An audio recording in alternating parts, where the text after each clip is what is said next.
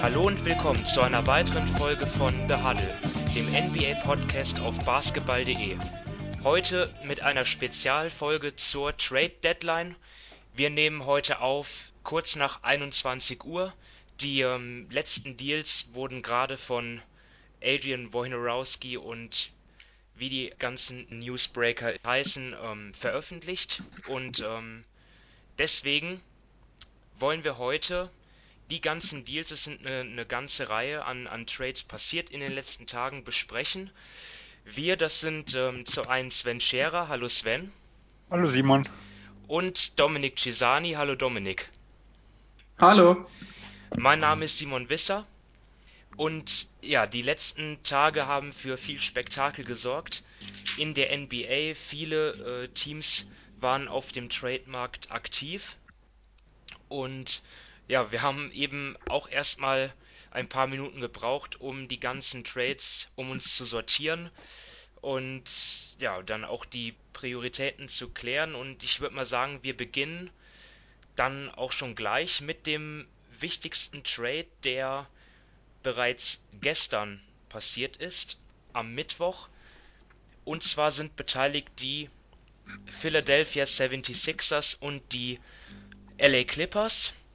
Und ja, die Sixers haben sich äh, Tobias Harris gesichert, den ja, äh, Flügelspieler der Clippers, der ja auch als All-Star gehandelt war. Er hat es jetzt nicht ins All-Star-Game geschafft, aber er ist auf jeden Fall ein Spieler, der ja sicherlich der, der beste Spieler vielleicht sogar ist, der überhaupt getradet wurde an, an den letzten Tagen. Ja, ein, ein über 20 Punkte Scorer, 50% aus dem Feld, über 40% ähm, von der Dreierlinie. Ja, Boban Marjanovic ist noch dabei, er geht ebenfalls nach Philadelphia, genauso wie Mike Scott und die Clippers erhalten ähm, Landry Shamet, Wilson Chandler, Mike Muscala sowie einen Erstrundenpick 2020 von Philadelphia und den ungeschützten Erstrundenpick 2021 von Miami, der jetzt auch mittlerweile äh, eine lange Reise hinter sich hat, schon viel zu, von, zu vielen Teams geschickt wurde und zudem noch zwei Zweitrunden-Picks von Philly 2021 und 2023. Also vier Picks letztendlich kann man sagen für äh, Tobias Harris, dessen Vertrag im Sommer ausläuft. Irgendwie erinnert mich die Situation ein bisschen an den Porzingis Trade. Eine gewisse Ähnlichkeit ist da. Siehst du das genauso, Sven? Ja, also ähm, wir können auf jeden Fall sagen, es war ein recht teurer Deal. Denn wenn man jetzt einfach mal das objektiv betrachtet, auslaufender Vertrag, ähm, mit dem Potenzial im Sommer richtig teuer zu werden, weil äh, Harris wird schon bei einigen Teams so Richtung Maximaldeal gehandelt. Dann sind natürlich ähm, die Assets, die Philadelphia abgeben muss, musste, sehr, sehr viel. Also von dem her kann man eins sagen, die LA Clippers, die haben klar einen sehr, sehr guten Deal gemacht.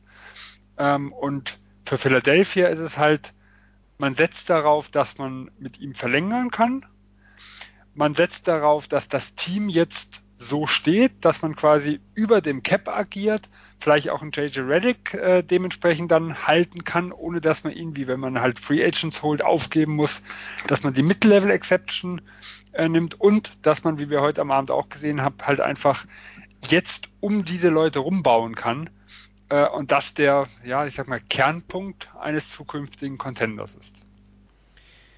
Ich habe mir den Deal aus Clippers Sicht angesehen und habe mir gedacht, ja, so eigentlich so auf, auf jeden Fall jetzt schon ein Gewinner, ja, also die Picks können natürlich immer noch wertvoll sein, entweder da, dass sie selber dann die Spieler ziehen, möglicherweise sehr gute Spieler dann, dann in ein paar Jahren oder dass sie die Picks verwerten, um, um vielleicht selber sich einen guten Spieler oder zwei gute Spieler zu holen. Dazu ähm, Chamet, der ja erst 21 ist und trotzdem schon bei den Sixers ordentliche Leistungen abgeliefert hat. Also, ja, Dominik, siehst du irgendwie was Negatives an dem Sicht aus Clippers Sicht? Auf die Schnelle nicht Nein, also die Clippers haben da wirklich enorm gute Arbeit geleistet. Sie haben, Stand jetzt haben sie circa 55 Millionen Cap Space, oder nein, knapp, sogar knapp 60 Millionen Cap Space für die nächste Saison ungefähr. Und also, und wenn sie da jetzt noch entweder Gallinari traden oder Lou Williams traden und Gallinari stretchen, dann hätten sie mal für den Sommer Platz für zwei Max-Verträge plus eben die Picks und auch noch junge Spieler. Also ähm, sie sind sehr, sehr flexibel, sie sind gut aufgestellt und das konnte man ja eigentlich vor ein, zwei Jahren nicht unbedingt erwarten. Gerade nachdem sie ähm, den Vertrag mit Blake Griffin abgeschlossen haben, haben dachte man, dass es jetzt in diese Richtung weitergeht und seither haben sie wirklich eine 180-Grad-Drehung gemacht. Also sie haben, was sie jetzt aus dem Deal eigentlich mit Blake Griffin rausgeholt haben, ist schon eine sehr, sehr gute Arbeit und da muss man auf jeden Fall gespannt sein, was das Team da vorhat, wenn es Richtung Sommer geht. Jetzt haben die Sixers ja, wenn wir mal auf die genauer zu sprechen kommen, also ja mehr abgegeben für Tobias Harris letztendlich als für Jimmy Butler, kann man vielleicht sogar sagen. Ähm, oder zumindest ähnlich viel. Und für beide insgesamt natürlich in den letzten Monaten sehr viel weggegeben. Jetzt haben die Sixers viel an Tiefe verloren im Kader und sie haben zwei Spieler, die sie im Sommer halten müssen. Sven, siehst du das mehr, mehr ähm, von der Risikoseite, dass das ein großes Risiko ist, oder siehst du einfach, dass die Sixers jetzt ihre ja, richtig gute Starting Five in dies, für diese Saison zusammen haben und vielleicht auch für die nächsten Jahre? Ich sag mal beides. Also wir hatten über die Sixers im Laufe der Saison ja schon öfters gesprochen. Ich habe eigentlich die Variante immer favorisiert, ähm, jetzt äh, per, per Trade jemanden zu holen, um dann quasi auf dem Team aufbauen zu können äh, und nicht auf die Free Agency angewiesen zu sein, weil wie gesagt, ein großer Nachteil dieser Free Agency ist ja, man hätte JJ Reddick waven müssen.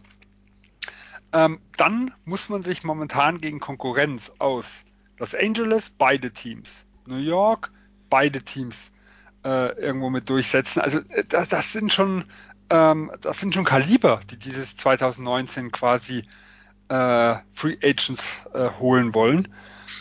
Und dann muss quasi das ja auch noch passen vom Fit. Äh, und ich glaube schon, Tobias Harris passt auf dem Papier, das muss man immer sagen, hervorragend ins Team. Er ist mit 26 Jahren ja eigentlich noch sehr, sehr jung. Also mit ihm kann man auch wirklich langfristig mit planen. Und sie haben ja auch noch ein halbes Jahr gewonnen. Also sie sind dieses Jahr auch schon deutlich stärker, wie sie es vorher waren. Von dem her, das Risiko ist sehr, sehr hoch, weil ein Butler muss bleiben, ein Harris muss bleiben, ein JJ Reddick muss ja auch noch bleiben. Also das sind ja schon drei Verträge, ähm, äh, ja, wo, wo, sich die, wo sich die 76ers bemühen müssen und wo sie auch ein bisschen erpressbar sind, wie wir es zum Beispiel damals beim Tristan Thompson gesehen haben. Ähm, äh, Im Endeffekt, sie müssen ja quasi auch überbezahlen, wenn sie die Leute halten wollen. Also das Risiko finde ich schon sehr groß, aber die Chance auch. Äh, und deswegen ich sag mal, ich bin da hin und her gerissen, was den Trade mit angeht. Man hat überbezahlt, man ist jetzt das deutlich bessere Team wie vorher. Man hat ein gewisses Risiko, aber gut, das sind auch manchmal Dinge, wenn man um die Meisterschaft mitspielen will, mittelfristig muss man solche Risiken eingehen. Ja, und der Sommer wird natürlich zeigen dann, ob die Trades für Butler und äh, Harris dann sich rentiert haben, ob die aufgegangen sind und wenn wir jetzt mal auf diese Saison schauen, da hat Philly natürlich auch große Ambitionen. Jetzt haben sie viel abgegeben. Die Bank ist ganz schön ausgedünnt. Sie haben noch einen Deal gemacht mit den Rockets, wo sie James Ennis ähm, ja, sich verpflichtet haben. Ein ganz solider ähm, Rollenspieler auf dem Flügel. Dagegen, ja, sie mussten auch nicht viel abgeben dafür. Also die beiden Teams tauschen ihre Zweitrunden-Picks 2021 vielleicht, also wenn der von Philly besser sein sollte, das ist jetzt nicht wirklich viel, was sie abgeben. Dominik, rechnest du denn jetzt bei den Sixers, müssen die was mit auf dem Buyout-Markt machen oder reicht das jetzt schon, um gegen die Raptors, Celtics und ähm, Bucks natürlich zu bestehen? Ja, es würde, ich, ich mein, glaube ich mein, schon, dass es reichen würde, ja dazu, aber... Dass, ähm, sorry, sorry, da ich jetzt noch einführe, in, in den Playoffs äh, ist, ist, die, ist eine breite Bank natürlich nicht mehr so wichtig, weil die Starter mehr Minuten spielen.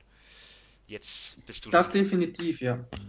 Aber ich glaube schon, dass sie sich noch auf dem Buyout-Markt umsehen, wird, äh, umsehen werden. Gerade ähm, Flügelspieler, die werfen können, ähm, schaden dem Team sicherlich nicht. Also Wes Matthews wäre ja ein Kandidat gewesen, aber der zieht sich anscheinend bei anderen Teams um, zu dem kommen wir aber noch später. Dann gibt es noch Leute wie Wayne Ellington, ähm, der ziemlich sicher rausgekauft wird. Das wäre für ähm, die Sixers auch interessant. Und, aber ich glaube auch, wenn sie keinen bekommen würden, sie können, sie werden in den Playoffs eben gegen die drei genannten Teams von dir bestehen. Ob sie gewinnen, keine Ahnung, aber mit einer Starting Five eben aus Simmons, Reddick, Butler, Harris und Embiid sind sie schon sehr, sehr gut dabei. Also da gibt es ligaweit kaum etwas Besseres. Und die Bank ist natürlich eben dünn und da würden so Shooter wie ein Wayne Ellington nicht schaden, um eben dem Team in dieser Hinsicht weiterzuhelfen. James Ennis ist ja schon ein Schritt in diese Richtung, wobei er jetzt diese Saison nicht so gut spielt. Also er bekommt, hat natürlich bei den Rockets viele offene Würfe bekommen, aber es war dann teilweise nicht so gut, gerade auch defensiv nicht. Aber eben in diese Richtung, wenn sie noch Spieler suchen, wird es wahrscheinlich bei den Sixers gehen. Ja, dass der Buyout-Markt interessant für die Sixers ist, das wissen wir eigentlich seit Wochen. Ähm, was ich aber nicht glaube, ist, dass sie jetzt eigentlich durch diese Deals an Tiefe verloren haben. Weil man muss jetzt auch mitsehen, ähm, Wilson Chandler ist eigentlich immer mal wieder angeschlagen und verletzt. Also in Tobias Harris finde ich da zum Beispiel deutlich verlässlicher, was die Spielzeit mit angeht.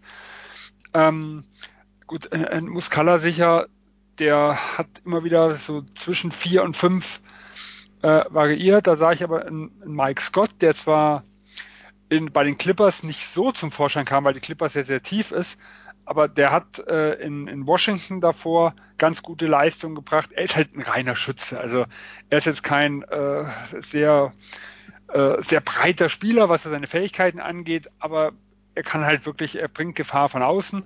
Ich bin mal sehr gespannt, äh, ob Boban oder ob äh, Bolden quasi der, der Backup-Center irgendwo mitgeben. Und sie haben jetzt ja in diesen zwei, sagen wir mal, Nebendeals mit dem Ennis und auch in dem äh, Full-Deal äh, mit, mit äh, Jonathan Simmons zumindest einen Rotationsspieler geholt, der in Orlando keine gute Leistung gebracht hat, der aber jetzt in einer ganz anderen Rolle ist. In Orlando hat man ihn versucht, auch so ein bisschen, ja, ich will nicht sagen Point Guard, aber so wie ein bisschen Point Forward einzusetzen. Da war er meiner Meinung nach überfordert. In Philly ist die Situation ja ein bisschen anders.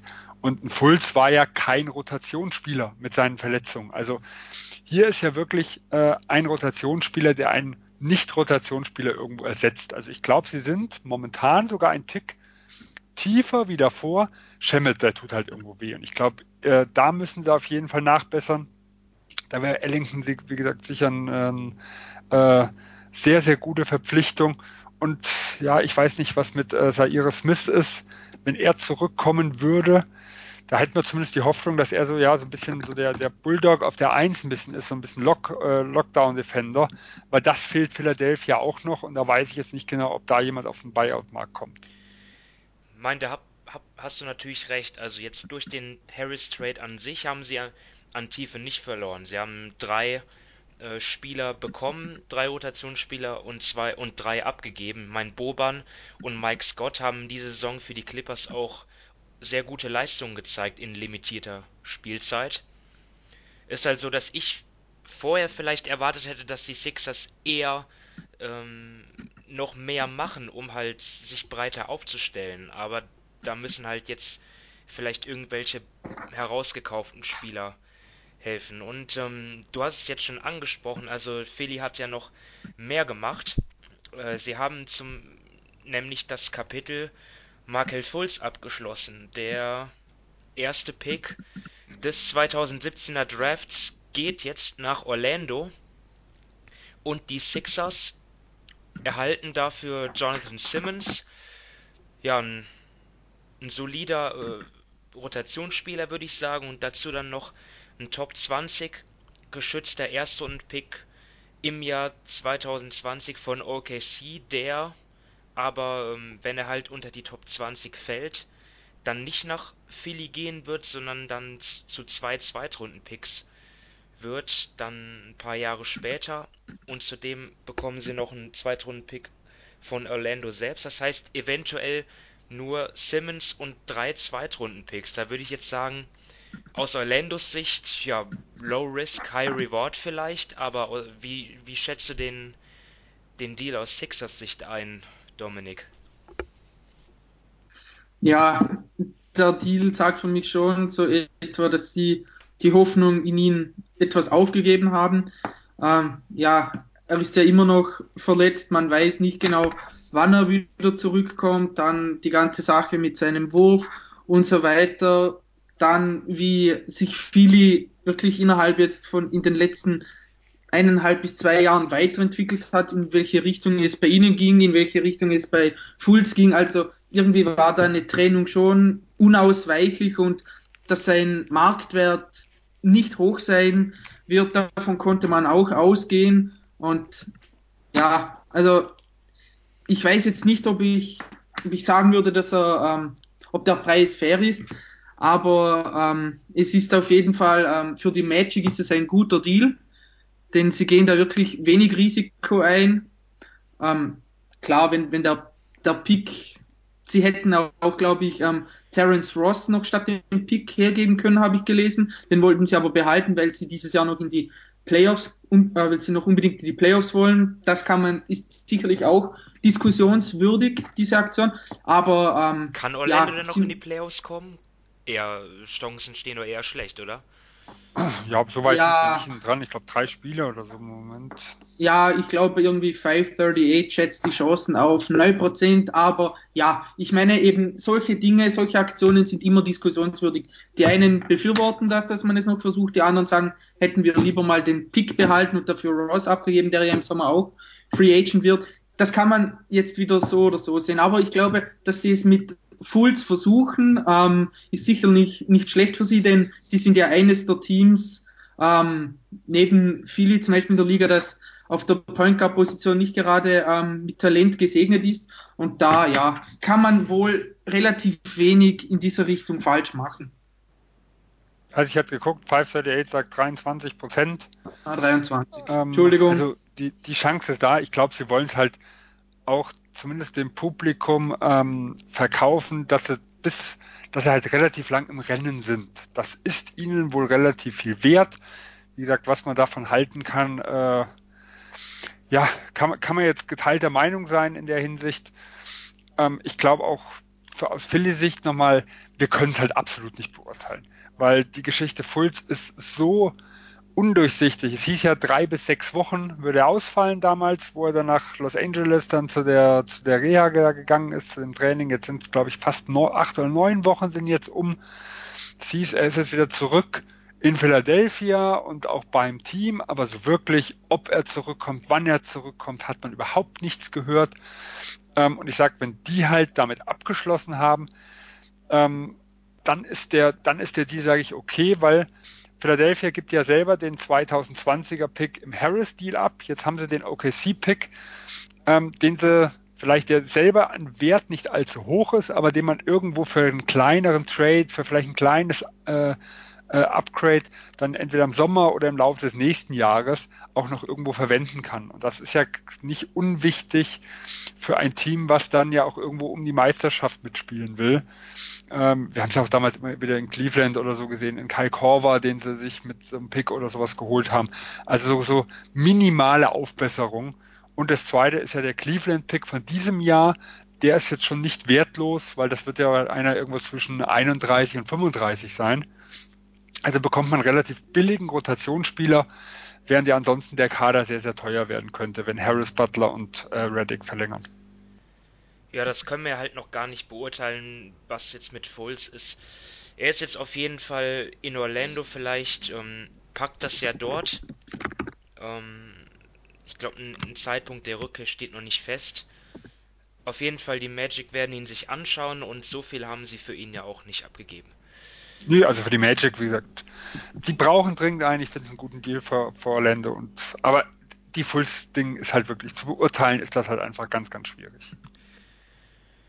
Okay, dann ziehen wir weiter und zwar nach Toronto. Die haben auch einen spannenden Neuzugang, nämlich Marc Gasol ist da und ja, die Raptors geben dafür Jonas Valanciunas, Dylan Wright und CJ Miles sowie einen Zweitrunden-Pick 2024 nach Memphis. Und ja, Jonas Valanciunas kam ja in dieser Saison schon ähm, ja auch häufiger von der Bank.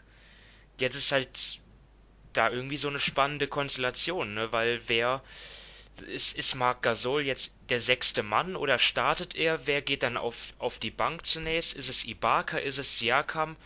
Dominik, was denkst du und wie findest du den Deal an sich?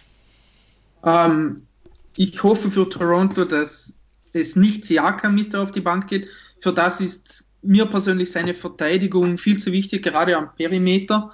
Und ich würde davon ausgehen, dass es eher ähm, Serge Ibaka auf die Bank zieht und dass sie dann versuchen, zu Beginn mit Gasol und Siakam im Frontcourt zu starten und dass das dann aber auch relativ oft durchgewechselt wird. Also gerade, dass Ibaka dann auch immer mal wieder auf der 5 spielt. Ähm, zum Trade an sich, ich finde, die Raptors haben da eigentlich ein gutes Geschäft gemacht, denn Valanciunas eben, wie du gesagt hast, ist auch schon von der Bank gekommen.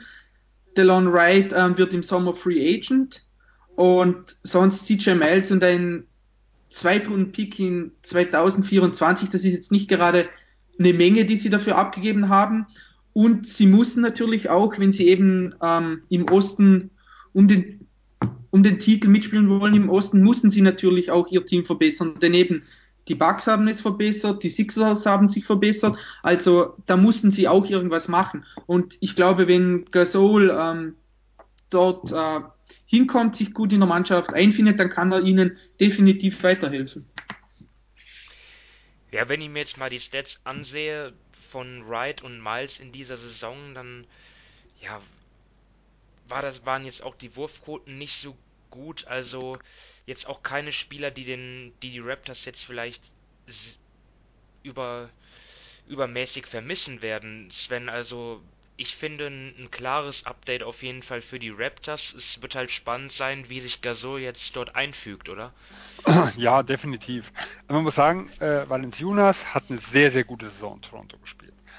Äh, er war ein sehr wichtiger Rimroller, das hat er gut gemacht. Ähm, er hat immer wieder auch mal sich in die Ecke geparkt und sag mal mal ein bisschen Gefahr von außen äh, gebracht. Also er hat wirklich gute Leistung gebracht. Marc Gasol war ja, was so, die, was so im Verhältnis zu seiner Qualität angeht, eher mit einer durchwachsenen Saison. Aber bei Marc Gasol ging es ja auch abwärts, als es mit Memphis abwärts ging. Jetzt ist er in einer ganz anderen Situation. Und ich glaube halt einfach von seinem Potenzial her, ähm, auch von, von der gesamten Erfahrung her, wenn es in die Playoffs geht, weil das ist ja so ein bisschen auch die Angst, äh, okay, das ist immer noch die Loser-Truppe der letzten Jahre, ähm, ist er natürlich und zusammen auch mit dem Leonard und mit dem Green sind drei absolut gestandene Profis, die dem Team weiterhelfen äh, dürften. Und ähm, Wright an sich mag ich eigentlich, aber mit halt einem Laurie und mit einem äh, Van Fleet ist er halt eigentlich jetzt unnütze mittlerweile. Und bezahlt werden kann er eigentlich eh kaum. Höchstens, es werden jetzt äh, alle guten Leute im Sommer gehen. Ja, also du hast schon gesagt, also Valanciunas sehr gute Saison, vor allem auf 36 Minuten gerechnet sind seine Stats sogar deutlich stärker als die von Gasol. Natürlich die Defense von Gasol ist schon auch noch bei, bei ihm hervor, hervorzuheben. Und da wird es jetzt interessant sein, ähm, ja, wie das funktioniert im Zusammenspiel dann mit Laurie, mit Siakam äh, und natürlich auch mit Kawhi. Das sind jetzt auf jeden Fall schon vier wirklich sehr gute Spieler da, die die Raptors haben. Plus natürlich eine weitere sehr, sehr solide Bank. Ja, wir wollen dann vielleicht anknüpfen äh, und, bei, und, und bei Memphis bleiben, denn die haben auch noch mehr gemacht in dieser äh, in diesem Trade Endspurt. Sie haben sich zum Beispiel Avery Bradley gesichert von den Clippers, dafür Garrett Temple und Jermichael Green abgegeben. zwei Spieler, die eigentlich ja schon okay waren diese Saison. Also Dominik, da geht es dann wahrscheinlich äh, vielleicht auch um, um den finanziellen Aspekt oder warum siehst du diesen Trade ähm, aus Sicht der Clippers und Grizzlies?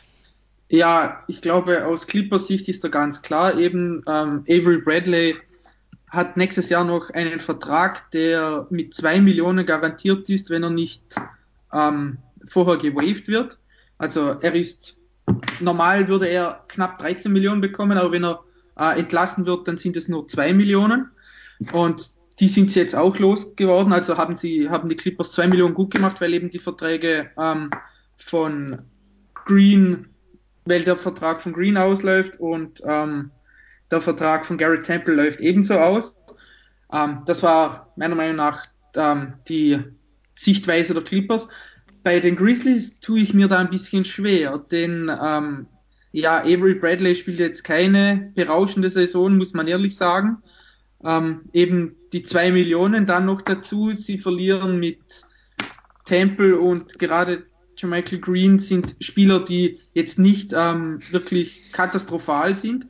Gerade ähm, ja, Temple hat jetzt dieses Jahr relativ solide, jetzt nicht überragend, aber in seinen 31 Minuten hat er relativ solide gespielt und deshalb wird es mir da jetzt nicht hundertprozentig klar, was die Grizzlies vorhaben. Vielleicht kann mir das Sven ein bisschen helfen. Also äh, wirklich einen guten Deal für Memphis finde ich es auch nicht. Äh, für die Clippers hast du alles gesagt. Ich kann mir nur zwei Dinge vorstellen. Einmal ein Rasterplatz loswerden, also das ist ein Zwei-Vereins-Deal. Ähm, und das zweite ist, die zwei kosten halt etwas mehr in diesem Jahr, so knapp zwei Millionen mehr ähm, wie ein Avery Bradley, dass man halt sagt, okay, ich spare dieses Jahr zwei Millionen, dafür zahle ich nächstes Jahr die zwei. Äh, in beiden Jahren sind wir sowohl was das Finanzielle angeht, wie auch das Sportliche relativ unrelevant, dass sie das so als, ja, als 50-50-Deal halt, sag ich mal, irgendwo gesehen haben. Wirklich ein Fan von Grizzlies Seite bin ich nicht. Also da hätte ich jetzt schon erwartet, dass da irgendwie mal ein Zweitrunden-Pick oder oder irgendwas, so eine Kleinigkeit, sag ich mal, mit zurückkommt, wenn man den Clippers ja schon einen wichtigen Gefallen tut, weil die zwei Millionen könnten nachher interessant sein. Ja, die Grizzlies haben auch noch einen Trade gemacht mit Atlanta, vielleicht noch fürs Protokoll. Also Shelvin Mack ist jetzt ähm, in Atlanta und Tyler Dorsey in Memphis gut, ich glaube, mehr Worte müssen wir da gar nicht drüber verlieren, aber vielleicht. Wer weiß, vielleicht wird der Avery Bradley noch äh, rausgekauft, wenn sie jetzt wirklich, okay. also das sieht ein bisschen nach Tanking vielleicht auch aus. Ähm, und das wäre noch ein interessanter Kandidat dann für Philly, für die Lockdown-Defense, irgendwo, wo wir vorher angesprochen hatten. Also Memphis muss, müsste man sicher aufpassen in den nächsten Tagen, was vielleicht noch auf dem Buyoff-Markt passiert. Mal sehen, Holiday, nachdem sie zwei Picks abgegeben haben, vielleicht können sie den ja auch rauskaufen.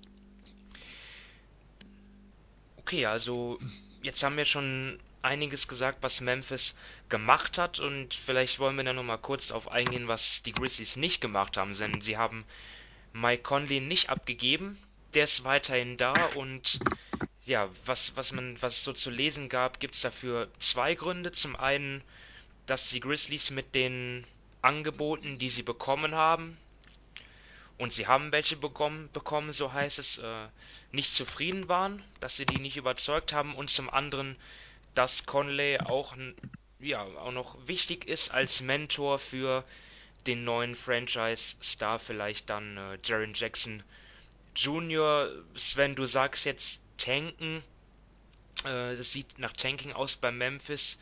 Mike Conley zu behalten, spricht eher dagegen. Was machen die Grizzlies jetzt mit ihm? Wird der ja. einfach normal weiterspielen? Oder ja, lassen Sie ja, was heißt, aussetzen? Also normal ist ja immer zum Saisonende, wenn man nachher aus dem Playoff-Rennen ist, relativ. Also ich könnte mir vorstellen, dass man Minuten reduziert, die Back-to-Backs wegnimmt. Ähm, man wird keine Situation, denke ich, haben wie äh, mit dem Eric Bledsoe vor zwei Jahren. Äh, A, ist die Liga da sehr, sehr empfindlich, was die Sachen angeht.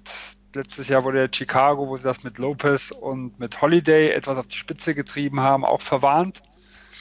Ähm, das kann ich mir jetzt nicht vorstellen, aber ich denke, sie werden ihn schon etwas dosierter mit einsetzen, weil sie wollten ihn ja loswerden. Das ist ja klar. Das Letzte, was sie wollen, ist jetzt eine größere Verletzung äh, und dass sein Trade-Wert verliert. Also sie haben so ein bisschen das in klein, was die New Orleans mit ja Anthony Davis dann irgendwo mit haben. Ähm, ich tue mich, wie gesagt, schwer, weil ich, ich glaube, dass sein Wert von den Grizzlies etwas überschätzt wird.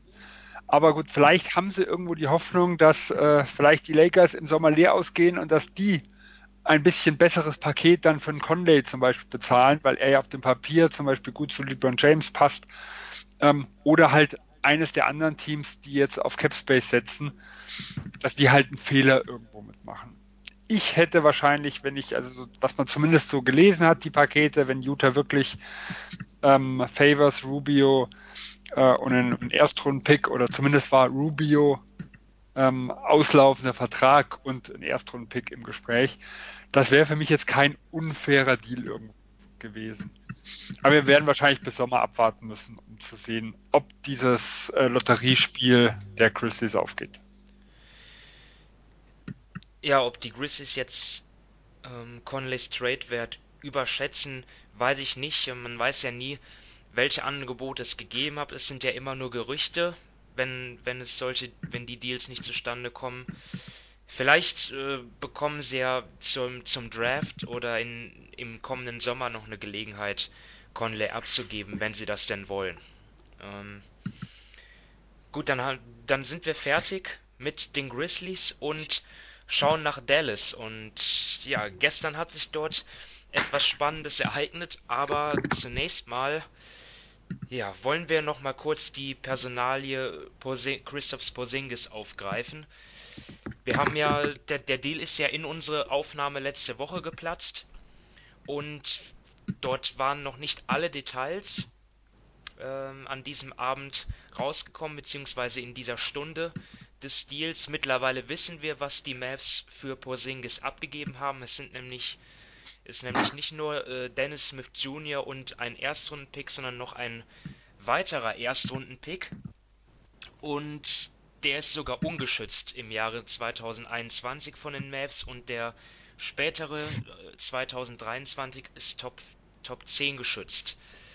Und ja, so es ist der Deal ist natürlich spannend, auch weil er im Moment noch überhaupt gar nicht einzuschätzen ist. Also es kann gut sein, dass es dass beide Teams, die, die Mavs und die Knicks, am Ende als, als Gewinner äh, aus dem Deal rausgehen, wenn nämlich die New York ähm, ja jetzt vielleicht erfolgreich ist im kommenden Sommer bei den Superstars wie Kevin Durant oder Kyrie Irving, die ja gehandelt werden.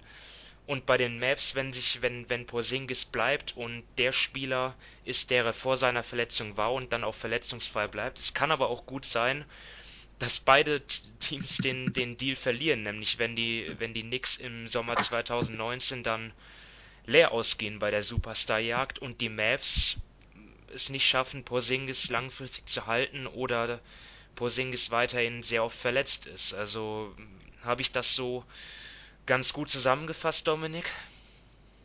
Ja, also ich glaube, ähm, für die Knicks, selbst wenn sie die, also diesen Sommer leer ausgehen, dann hätten sie ja den Cap Space für den Sommer 2020. Da ist zwar die Free Agent Klasse nicht so gut, aber ich glaube nicht, dass sie dann, dass der Deal dann komplett für sie schlecht ist, wenn sie diesen Sommer leer ausgehen. Sie haben ja auch noch die Picks, aber es ist natürlich für beide ähm, Risiko vorhanden für beide Teams und für beide Teams auch Upside. Eben bei Porzingis weiß man nicht genau, wie er zurückkommt nach seinem Kreuzbandriss. Er hatte auch sonst wenn ich mich nicht täusche, immer mal wieder ein paar Blessuren. Also er hat in seiner ersten Saison 72 Spiele gemacht, in der zweiten 66.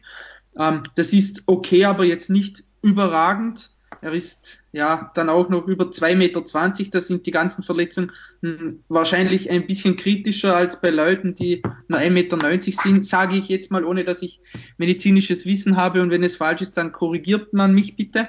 Und, aber ja, ich meine, wenn er gut zurückkommt, ähm, dann wird das sicherlich ein sehr, sehr gutes Duo mit Luka Doncic. Aber die Gefahr ist eben auch, wenn er im Sommer, sagen wir mal, seinen Max-Vertrag unterschreibt und nachher nicht super Leistungen liefert. Also das ist schon auch ähm, das Risiko für Dallas bei den Knicks eben. Irgendwann müssen sie mit dem Cap Space was anfangen. Sie haben die Picks und wenn sie nachher nicht einen Spieler bekommen, der annähernd so gut ist wie Porzingis, dann ist auch für sie der Trade schlecht. Aber aus ihrer Sicht, glaube ich, mit Dennis Smith Jr. haben sie einen jungen Spieler bekommen, der jetzt bei Dallas nicht mehr so gut reingepasst hat, eben weil Doncic ähm, sofort die Führungsrolle übernommen hat. Und ich glaube schon, dass er bei den Knicks nochmal eine Chance bekommt, denn er war ja letztes Jahr, er ist jetzt erst in seiner zweiten Saison, da ist definitiv noch nicht die ganze Hoffnung verloren und da können sich jetzt die Knicks ansehen, wie er sich macht und dann auch ja entscheiden, wie es mit ihm weitergehen soll. Ja, und die Mavs haben ja auch die Verträge von Tim Hardaway Jr. und Courtney Lee aufgenommen, was ja auch eines der wichtigsten Ziele der Knicks war. Und ja, da war es so nach dem Deal, dass die Mavs ja keinen, nicht mehr viel Cap Space hatten für den kommenden Sommer. Das hat sich jetzt gestern geändert, denn sie haben Harrison Barnes abgegeben, der ja eine Spieleroption hat für 2019 und 20 und ja, dort 25 Millionen verdienen könnte. Jetzt, sind, jetzt ist dieser Betrag also aus den Büchern. Die Mavs haben mit Sacramento einen Deal gemacht, das heißt Barnes geht zu den Kings und die Mavs bekommen Justin Jackson und Zach Randolph, der in dieser Saison noch nicht gespielt hat und wahrscheinlich auch für die Mavs nicht auflaufen wird. Wahrscheinlich, dort werden jetzt Gespräche aufgenommen. Also, ähm, Sven, ich meine, ich meine aus sportlicher Sicht, Harrison Barnes war nicht unwichtig, er war schon als dritte Option ganz in Ordnung, wenngleich seine Feldwurfquote in dieser Saison natürlich sehr schwach war und er ja die Mavs-Fans schon das ein oder andere Mal frustriert hat. Aber glaubst du, dass es jetzt ja, gerechtfertigt, Barnes abzugeben, um dann im Sommer nach Free Agents Ausschau zu halten?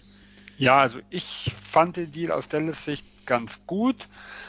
Ähm, es geht jetzt gar nicht mal dringend um die Free Agent. Man muss halt gucken, für was sie jetzt das Geld ausgeben. Also geben sie das Geld jetzt für falsche Spieler aus, dann kann der Deal auch wieder nach hinten losgehen. Aber sie sind halt flexibler. Das heißt, also sie können sich sowohl nach passenden Komplementärspielern für ihre zwei Bausteine jetzt irgendwo umsehen. Ähm, sie können aber auch, wenn sie dort scheitern, sagen, okay, wir nehmen irgendwo Gehalt auf und lassen uns das vielleicht mit dem Draft-Pick nochmal versüßen, weil sie ja in Zukunft ähm, dort etwas limitiert sind, was die Sache angeht, durch den, durch den Nick-Stil. Ähm, und diese Flexibilität finde ich deutlich besser wie in Harrison Barnes, weil äh, Harrison Barnes hat also für mich ganz klar seine Schwächen. Äh, er ist so ein bisschen schwarzes Loch. Also äh, er gibt den Ball nicht so gerne ab. Äh, ist er hat sehr, nur 1,3 Assists. Ja, ähm, ist sehr ineffizient, was das mit angeht. Und er ist halt einfach etwas überbezahlt. Das muss man, das muss man so ganz klar sagen. Und dann sage ich halt auch ganz klar, okay, Flexibilität ist mir wichtiger, wie jetzt, wie jetzt noch ein Jahr äh, in Harrison Barnes. Und wie gesagt, ob das jetzt wirklich nachher vom Vorteil ist, wird natürlich der Sommer zeigen, weil man kann ja auch Geld falsch ausgeben. Und trotzdem, also für mich, es ist ja letztendlich Barnes gegen Jackson und ich war schon überrascht, dass da die, die Mavs nicht mal irgendwie einen Zweitrunden-Pick bekommen haben. Also dass sie generell keine Picks zurückbekommen haben und jetzt und wenn man halt weiß, dass die Kings ja auch Barnes schätzen, ja, die, die Gerüchte gab es ja schon eine ganze Zeit jetzt und Sacramento will auch mit Barnes langfristig verlängern. Wenn man das weiß, ist, mein, ist halt die Frage, wer war in der besseren Verhandlungsposition, wer hat dort wen kontaktiert, aber Sven, äh, bin, li, liege ich da richtig mit meiner Verwunderung oder denkst du, dass das schon richtig so ist, was Also ich denke, das ist schon richtig so, weil A müssen wir davon ausgehen, dass äh, ein Justin Jackson vielleicht nicht ganz wertlos für die Kings war, weil die haben ihn ja zumindest damals äh, an 15, glaube ich, genommen und hatten ihn ja in diesem Swap drin, den 10. Pick für den 15. und den 20. Es wird ähm, relativ wenig gezeigt halt, ne? Ja, gut, aber ähm, das ist ja, er ist jetzt im, wann war, im zweiten Jahr, also er war 2017. Er ist aber auch schon 23. Ja, ähm. Das muss man sagen, aber er ist auch ein äh, Spindeldürr. Also da ist natürlich die Frage, wie wächst er auch mal in seinen Körper rein?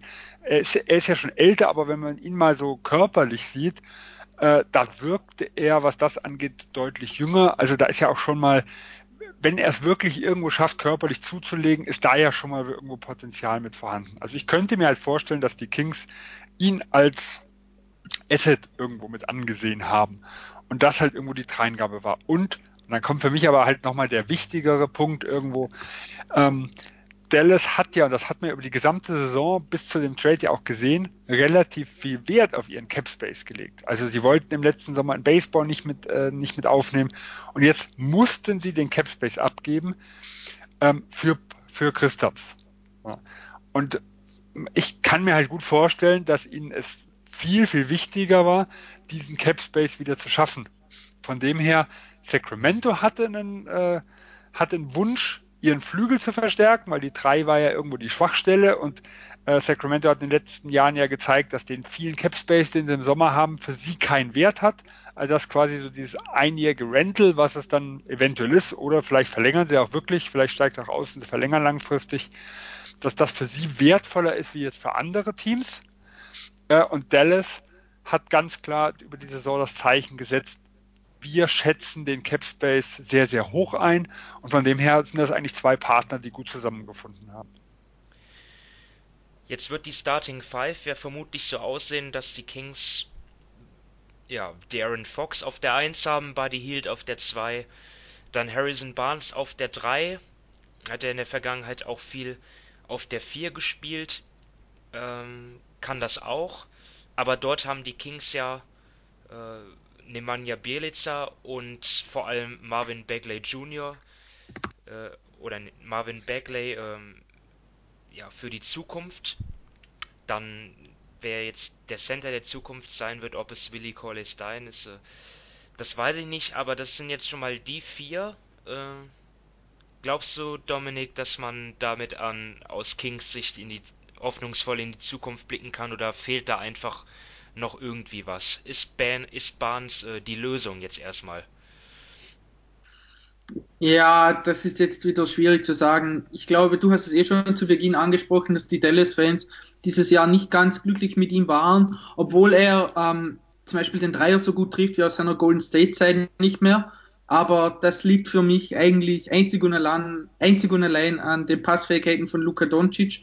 Ich habe heute irgendwo gelesen, dass er so viele offene Dreier wie eben seit 2015, 16 äh, bekommt. Also das hat schon einen riesigen Einfluss auf seine Quote da von draußen. Und bei den Kings, Darren Fox hat zwar dies, diese Saison wirklich einen riesengroßen Schritt nach vorne gemacht, gemacht, aber gerade hinsichtlich seiner Playmaking-Fähigkeiten ist Luka Doncic doch schon äh, ein klares Stück besser.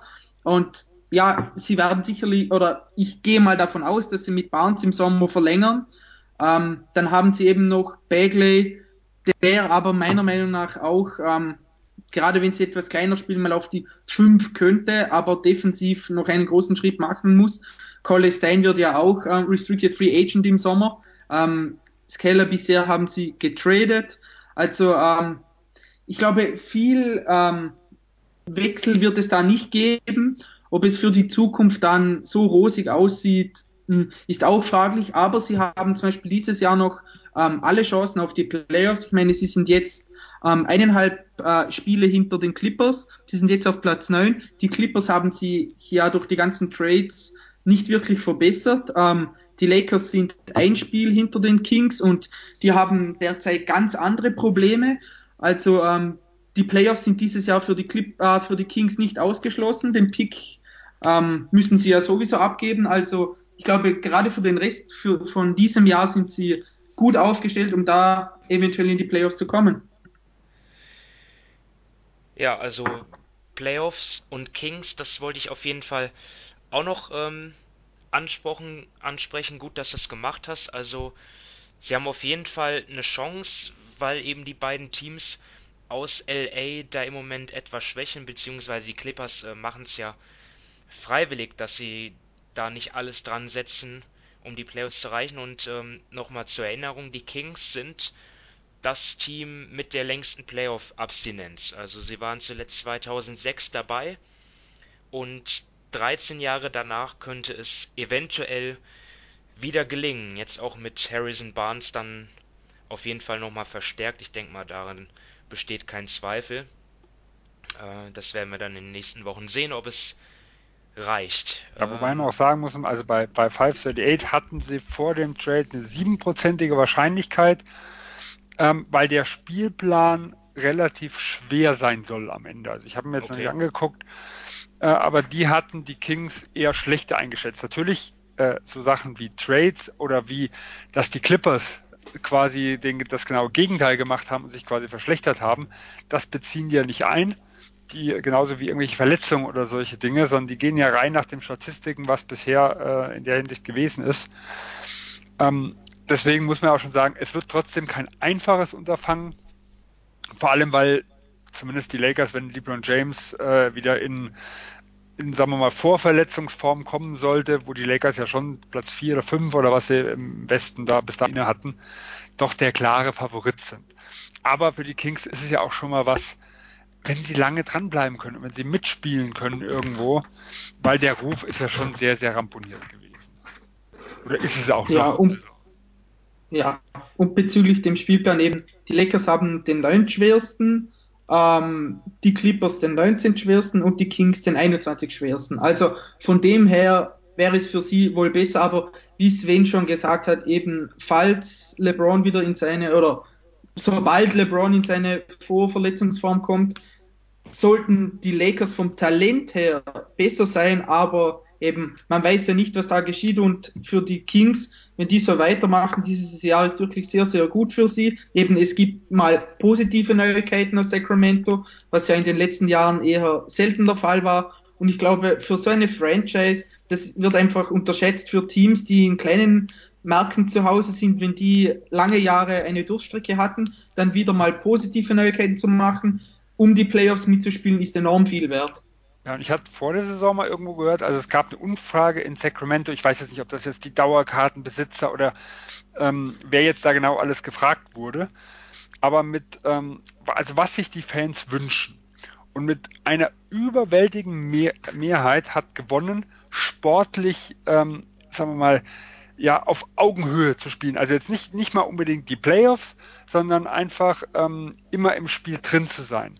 Und eine Winzigkeit, also drei Prozent, das habe ich noch im Hinterkopf, haben gewählt, ähm, Capspace abgeben für irgendwelche kleinen Assets. Das, was also so als das Aushängeschild quasi eines Rebuilds für sagen wir, Theoretiker dann irgendwo mit ist, das ist das, was die Fans absolut überhaupt nicht sehen wollen. Und das zeigt ja schon, wie erfolgshungrig die irgendwo sind, dass sie sagen, okay, wenn wir 35 Spiele gewinnen, sage ich einfach mal, 35 und irgendwo immer mit dabei sind, das nehmen wir viel lieber wie ein Erstrundenpick. Ja? Oder wie halt irgendwie, sag mal, den, äh, den, den Houston-Pick, den jetzt Cleveland irgendwo bezogen hat, also wie irgendeinen späten Erstrundenpick. Das sagt vieles darüber aus, wie verzweifelt irgendwo die Fans äh, in Sacramento sind. Ganz egal davon, was jetzt für die Zukunft jetzt richtig oder falsch wäre, aber die Fans ganz ungehört lassen, äh, ist halt auch immer schwierig.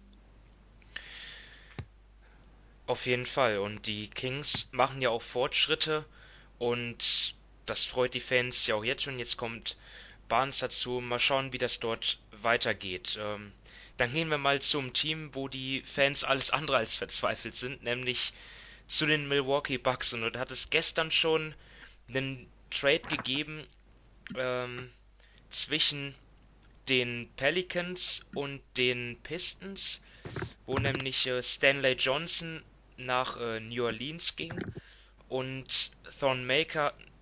Ja, da muss ich nach, kurz äh, korrigieren. Gestern gab es ja. zwischen Detroit und Milwaukee einen Trade. Ja, ja was, da war ich gerade falsch, ja. Genau, was Stanley ähm. Johnson und Maker quasi äh, die sich getauscht haben und dass der aber noch nicht offiziell war. Und jetzt genau. haben sich die Pelicans ja noch reingeschoben. Genau, stimmt. Thon Maker kommt natürlich aus Milwaukee nach Detroit.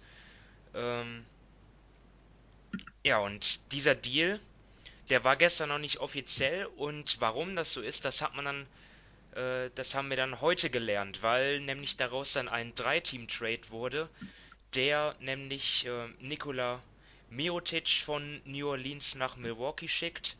Im Gegenzug gehen Jason Smith und ähm, Stanley Johnson dann ähm, ja, nach New Orleans sowie mehrere Zweitrunden-Picks, über die habe ich jetzt noch nichts genaueres gelesen, aber also ja, es sollen vier Stück sein, zwei von okay. Washington. Moment, ich habe es mir aufgeschrieben. Ich muss nur gucken in meinem ganzen Wust wo. ähm, der ja. 20er und der 21er von Washington.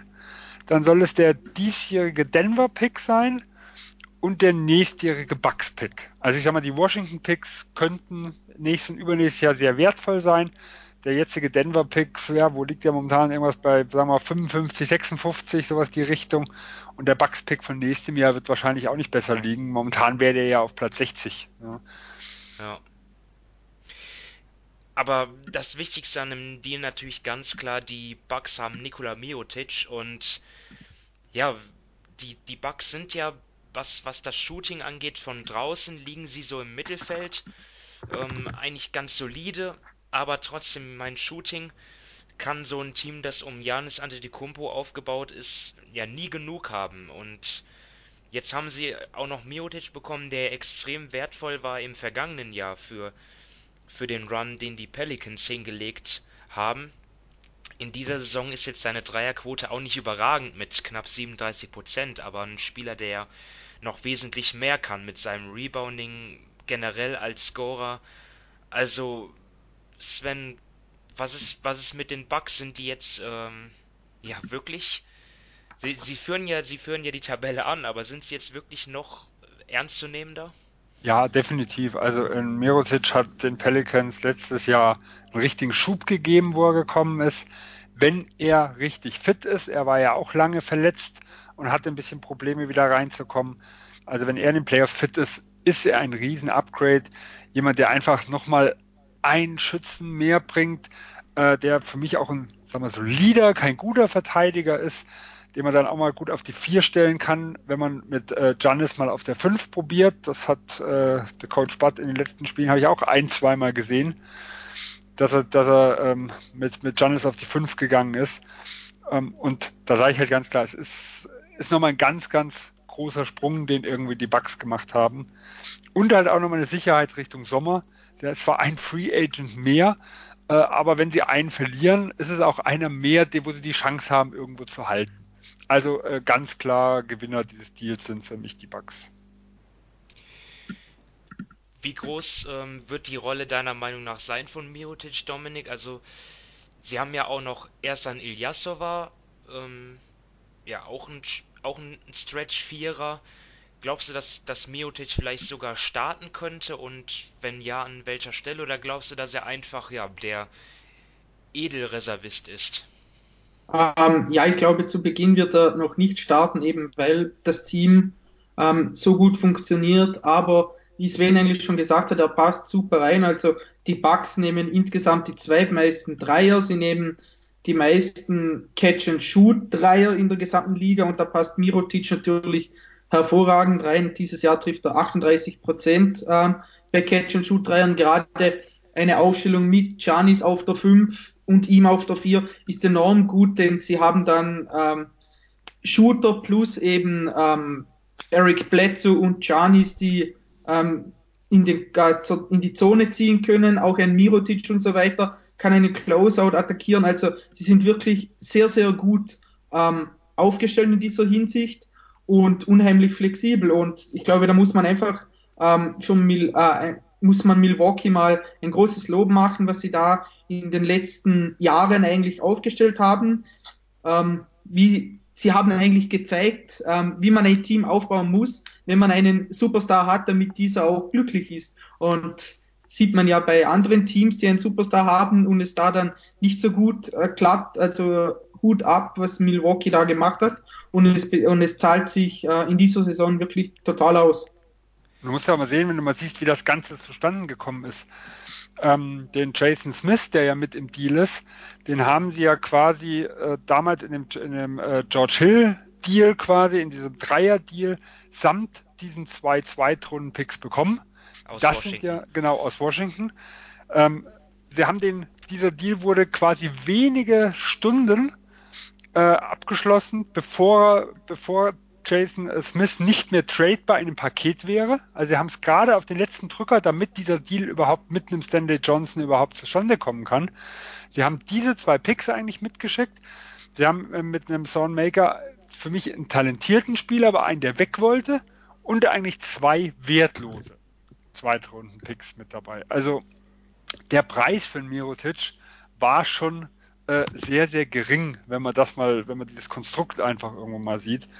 Und ja, kann man wirklich sagen, also was die letzten, äh, ja, was in dieser Saison an, was die da managen, ist wirklich gut.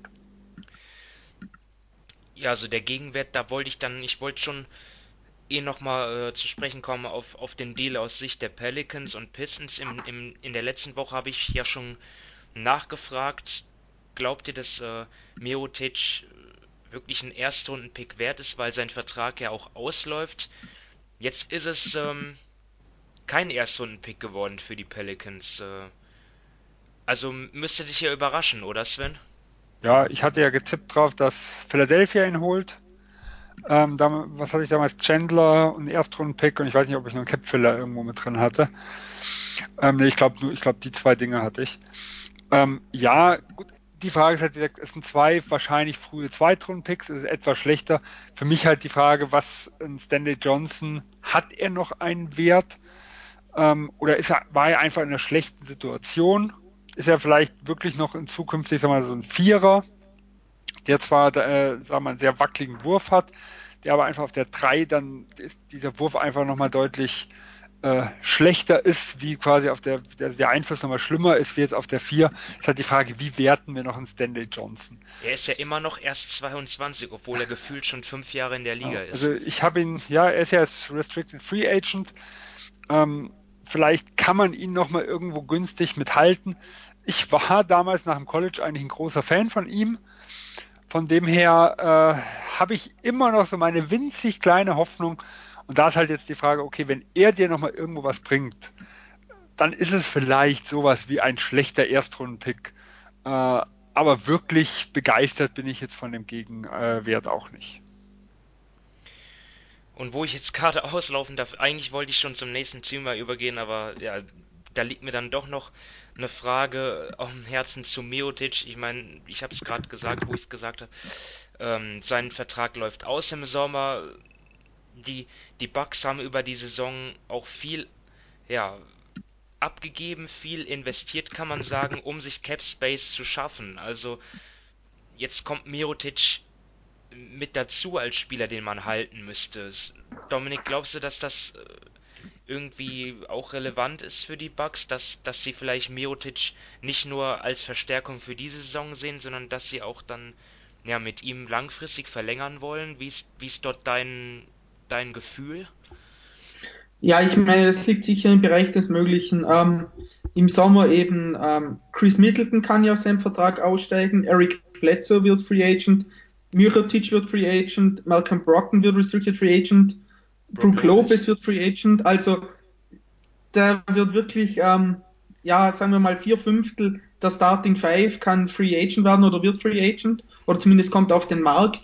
Und man muss es ja immer so sehen, wie viel ist Cap Space für Teams, die in kleinen Märkten sind, ähm, wie wertvoll ist dieser? Ich glaube, Cap Space ist für sie wesentlich weniger wertvoll als eben für Teams aus großen Städten. Und gerade wenn du so einen Superstar wie Janis hast, ähm, dann musst du einfach alles versuchen, um das Team zu verstärken.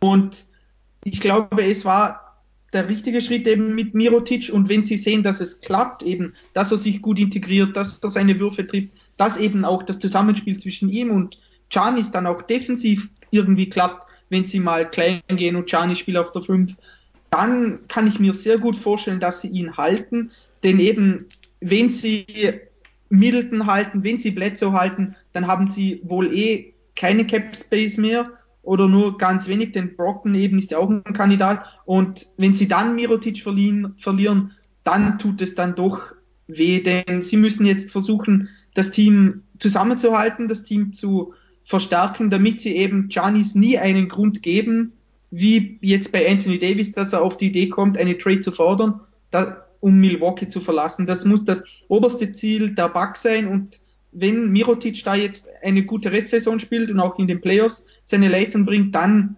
kann ich mir wirklich sehr, sehr gut vorstellen, dass Milwaukee neben halten will. Also Dominik hat gesagt, also die Bucks haben für mich so ein bisschen Pseudo-Cap-Space. Weil für mich die wichtigste Personalie ist erstmal Middleton.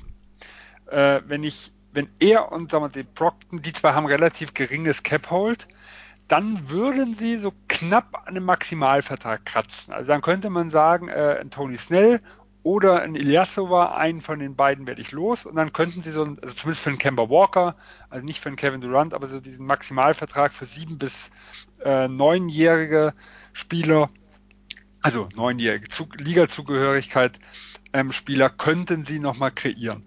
Aber dann müssten sie einen Plätze ziehen lassen, dann müssten sie einen Miroc ziehen lassen und ähm, sie hätten auch keine Mid-Level-Exception, um vielleicht einen Brook Lopez nochmal zu halten, weil der hat sowieso keine Bird-Rechte.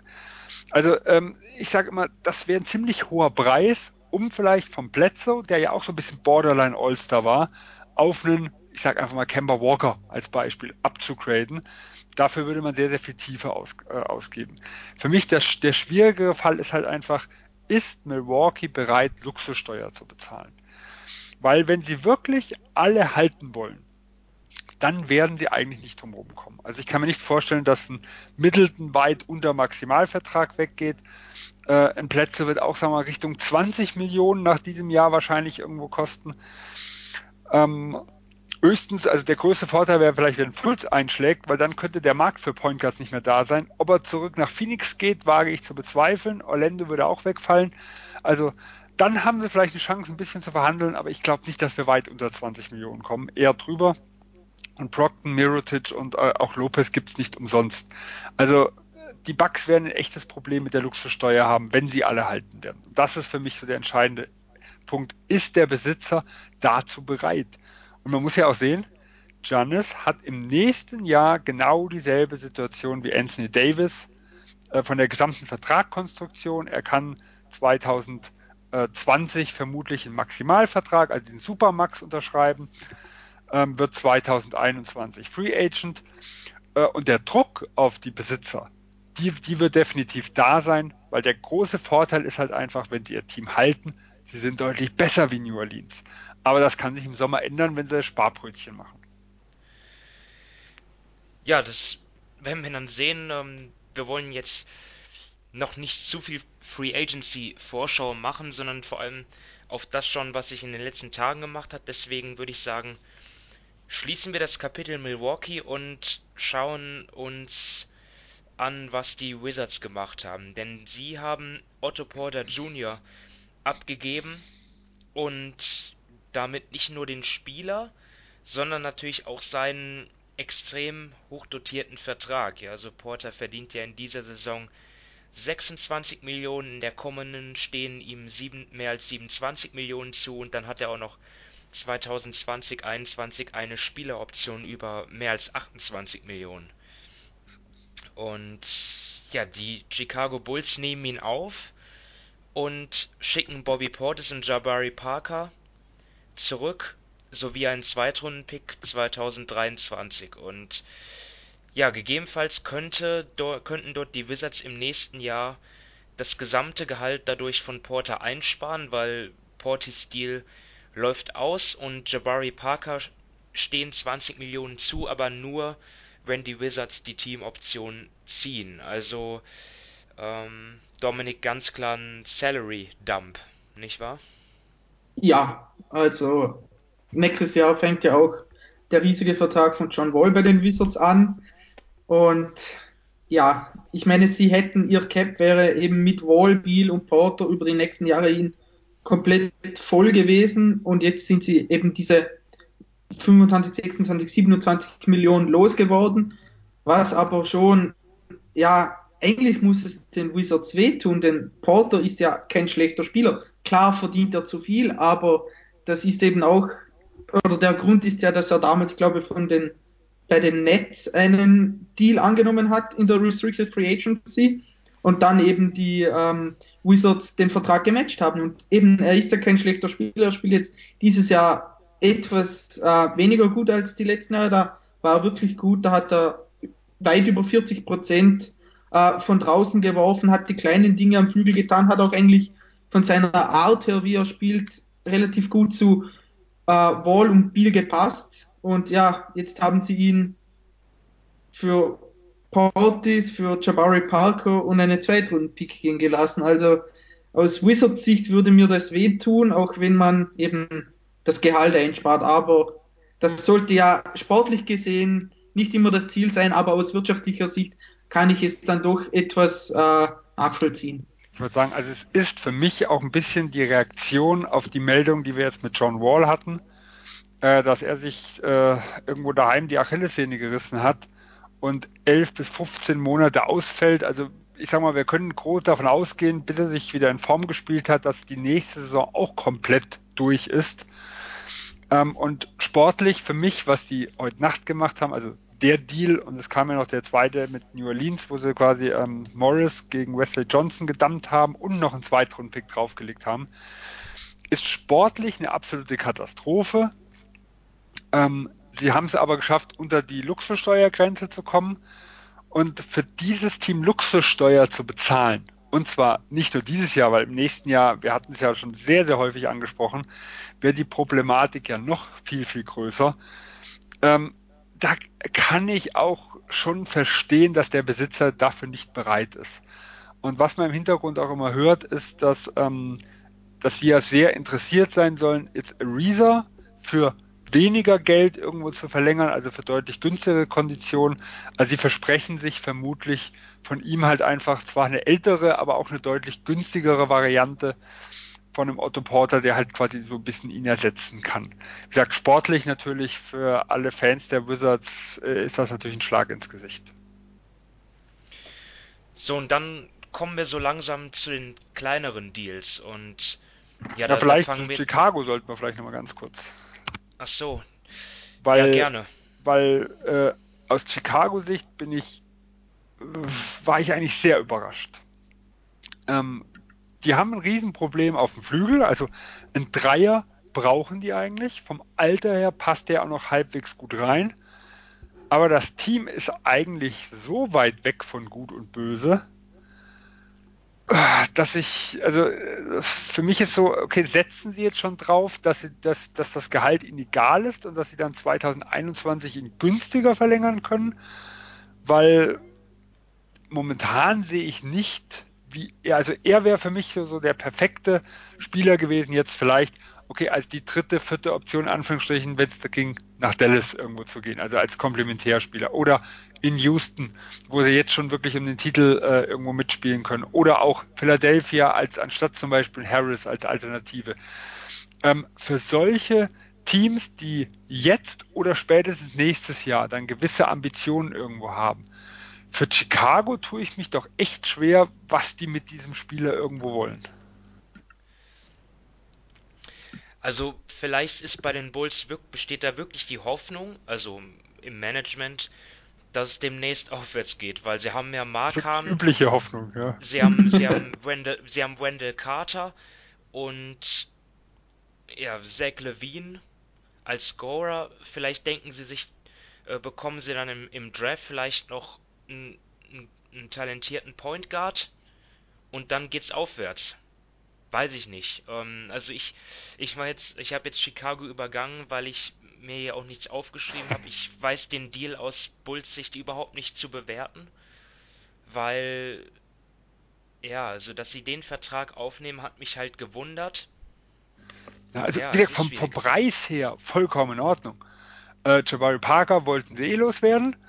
Ähm, Bobby Portis, also Casey Johnson, der Beatwriter der Bulls, hat geschrieben, er hätte irgendwie ein Angebot im zweistelligen Millionenbereich abgelehnt im Sommer. Also ich glaube irgendwas 40 oder 50 Millionen, was ich gelesen habe. Also er will, er will 16 Millionen pro Jahr. Ich meine, er ist ja einer äh, der wenigen Bulls, der, der diese Saison gut spielt. Ne? Äh, also. Ich sag nur bei 16 Millionen auf Wiedersehen. Ja. Er ist ein, für mich ein relativ einseitiger Vierer, er ist ein guter Rebounder, er hat auch ein bisschen Range ist aber kein guter Verteidiger und 16 Millionen, ich würde ich würd wahrscheinlich nicht mal die Hälfte bezahlen.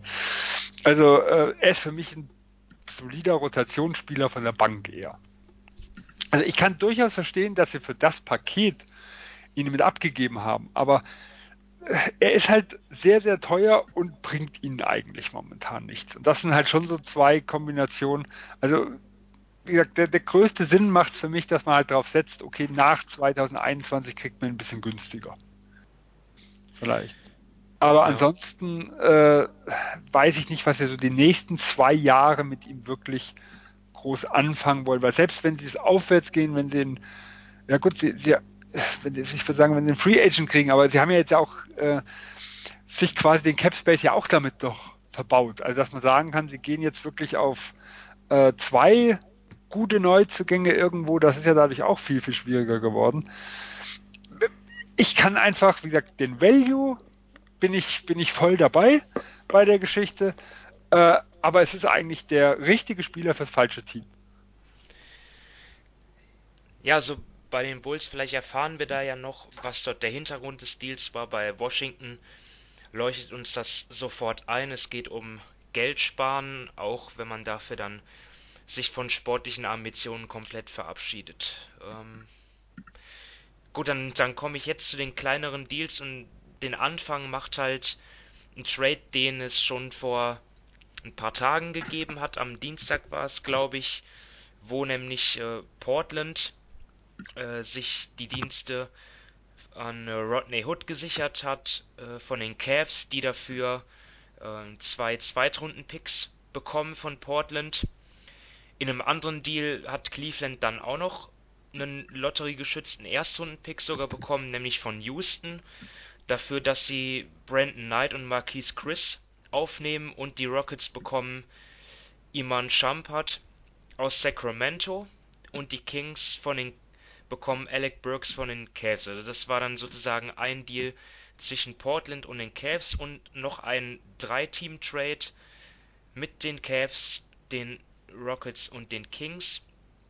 Ja, und da in diesen Deals, die, die Rockets haben dann auch noch einen Deal gemacht mit den Pacers, äh, der jetzt aber nicht so erwähnenswert ist, außer dass die Pacers jetzt halt Nick Skauskas und äh, Wade Baldwin bekommen und auch entlassen werden. Das sind zwei Spieler, die in den letzten drei Tagen dreimal das Team gewechselt haben. Also ähm, Dominik, äh, ist mir egal, wo, womit du anfängst. Sag einfach was zu diesen kleinen Deals. Was findest du daran interessant? Aus welch, welches Team? Ja, dann fange ich mal mit Portland an. Eben, sie haben ja Rodney Hood geholt. Er hat jetzt ähm, dieses Jahr noch Vertrag und ist danach ähm, Free Agent. Ähm, ich glaube, er kann am Flügel Portland schon weiterhelfen. Da hatten sie eigentlich in den letzten Jahren immer große Probleme. Das war eigentlich ihre größte Problemzone, sagen wir mal so. Ähm, ja, er wirft jetzt 36 Prozent von drei, ähm, ist jetzt nicht überragend, aber ähm, er kann auch mit dem Ball ein bisschen, hat ein bisschen Playmaking, eben er bietet Spacing und ich glaube, da kann er dem Team jetzt schon ähm, weiterhelfen. Der Preis war jetzt auch nicht riesengroß. Klar, er wird im Sommer Free Agent, aber falls sie ihn zurück wollten, sehr, sehr teuer würde er wohl auch nicht werden, habe ich so das Gefühl. Ja, noch mal kurz einhaken. Ja. Das Problem, wo ich sehe, ist, ähm, also mir hat der Deal jetzt isoliert überhaupt nicht gefallen aus Portlands Sicht. Weil es ist ein Rental weil er hat keine Bird-Rechte. Also er hat ja ein, dieses einjährige Qualifying-Offer unterschrieben. Er musste ja auch, ähm, glaube ich, bei dem Trade zustimmen. Ist das genau, er musste ja. dann dementsprechend bei dem Trade zustimmen. Sie können ihm also maximal 120 Prozent von seinem jetzigen Gehalt geben. Äh, oder sie müssen halt irgendwie auf die Mid-Level-Exception dann zurückgreifen. Also wenn sie es wirklich schaffen, dass er so ein bisschen wieder, also ich war, ich habe ihn eigentlich, hatte große Hoffnung in ihm, ähm, Anfang letzter Saison, nachdem Hayward gegangen ist, hatte ich gesagt, er kann so ein bisschen die Lücke schließen. In Utah hat er mir überhaupt nicht gefallen. Also die wurden deutlich besser, auch alles statistisch, als er gegangen ist. In Cleveland war eine absolute Katastrophe. Sein Potenzial sehe ich aber immer noch. Und Portland ist zumindest ein Team, was in den letzten Jahren gezeigt hat, dass sie gescheiterte Spieler zumindest besser machen. Also in Amino war deutlich besser in Portland wie in Dallas. Und Ed Davis hat eine ganz gute Rolle gespielt. Selbst in Stauskas Anfang der Saison war, ich würde sagen, nicht gut, aber besser wie das, was wir irgendwo erwartet haben.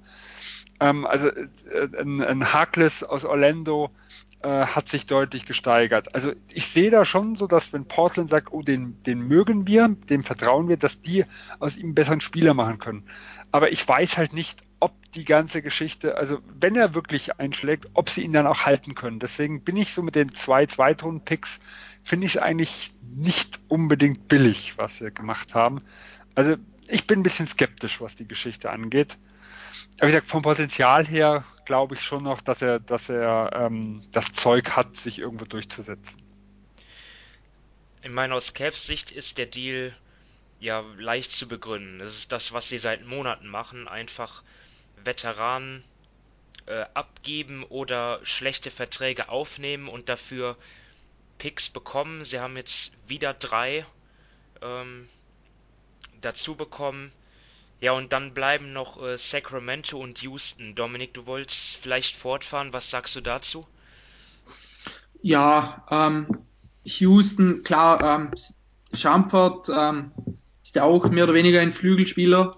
Dafür haben sie ja heute James Ennis abgegeben. Er hat jetzt auch bei Sacramento hat jetzt knapp 37 Prozent aus dem Feld geworfen. Ähm, bei, Houston bekommt er sicher viele, viele offene Würfe. Ähm, defensiv, ja, ist er auch, ich sage mal ein Fragezeichen. Da hat er gerade ähm, als die Cavs so ihren in ihrem Lauf waren und ihre gute Zeit hatten, da hat er defensiv dann doch ordentlich oder annehmbar. Dann hat aber oft auch wieder Zeiten, da verteidigt er gar nicht oder ziemlich schlecht. Also ich glaube, ähm, Morey setzt einfach darauf, dass er ähm, nach den Harden und den Paul zuspielen seine offenen Dreier trifft und dann wären sie da, glaube ich, ja, ein bisschen zufrieden.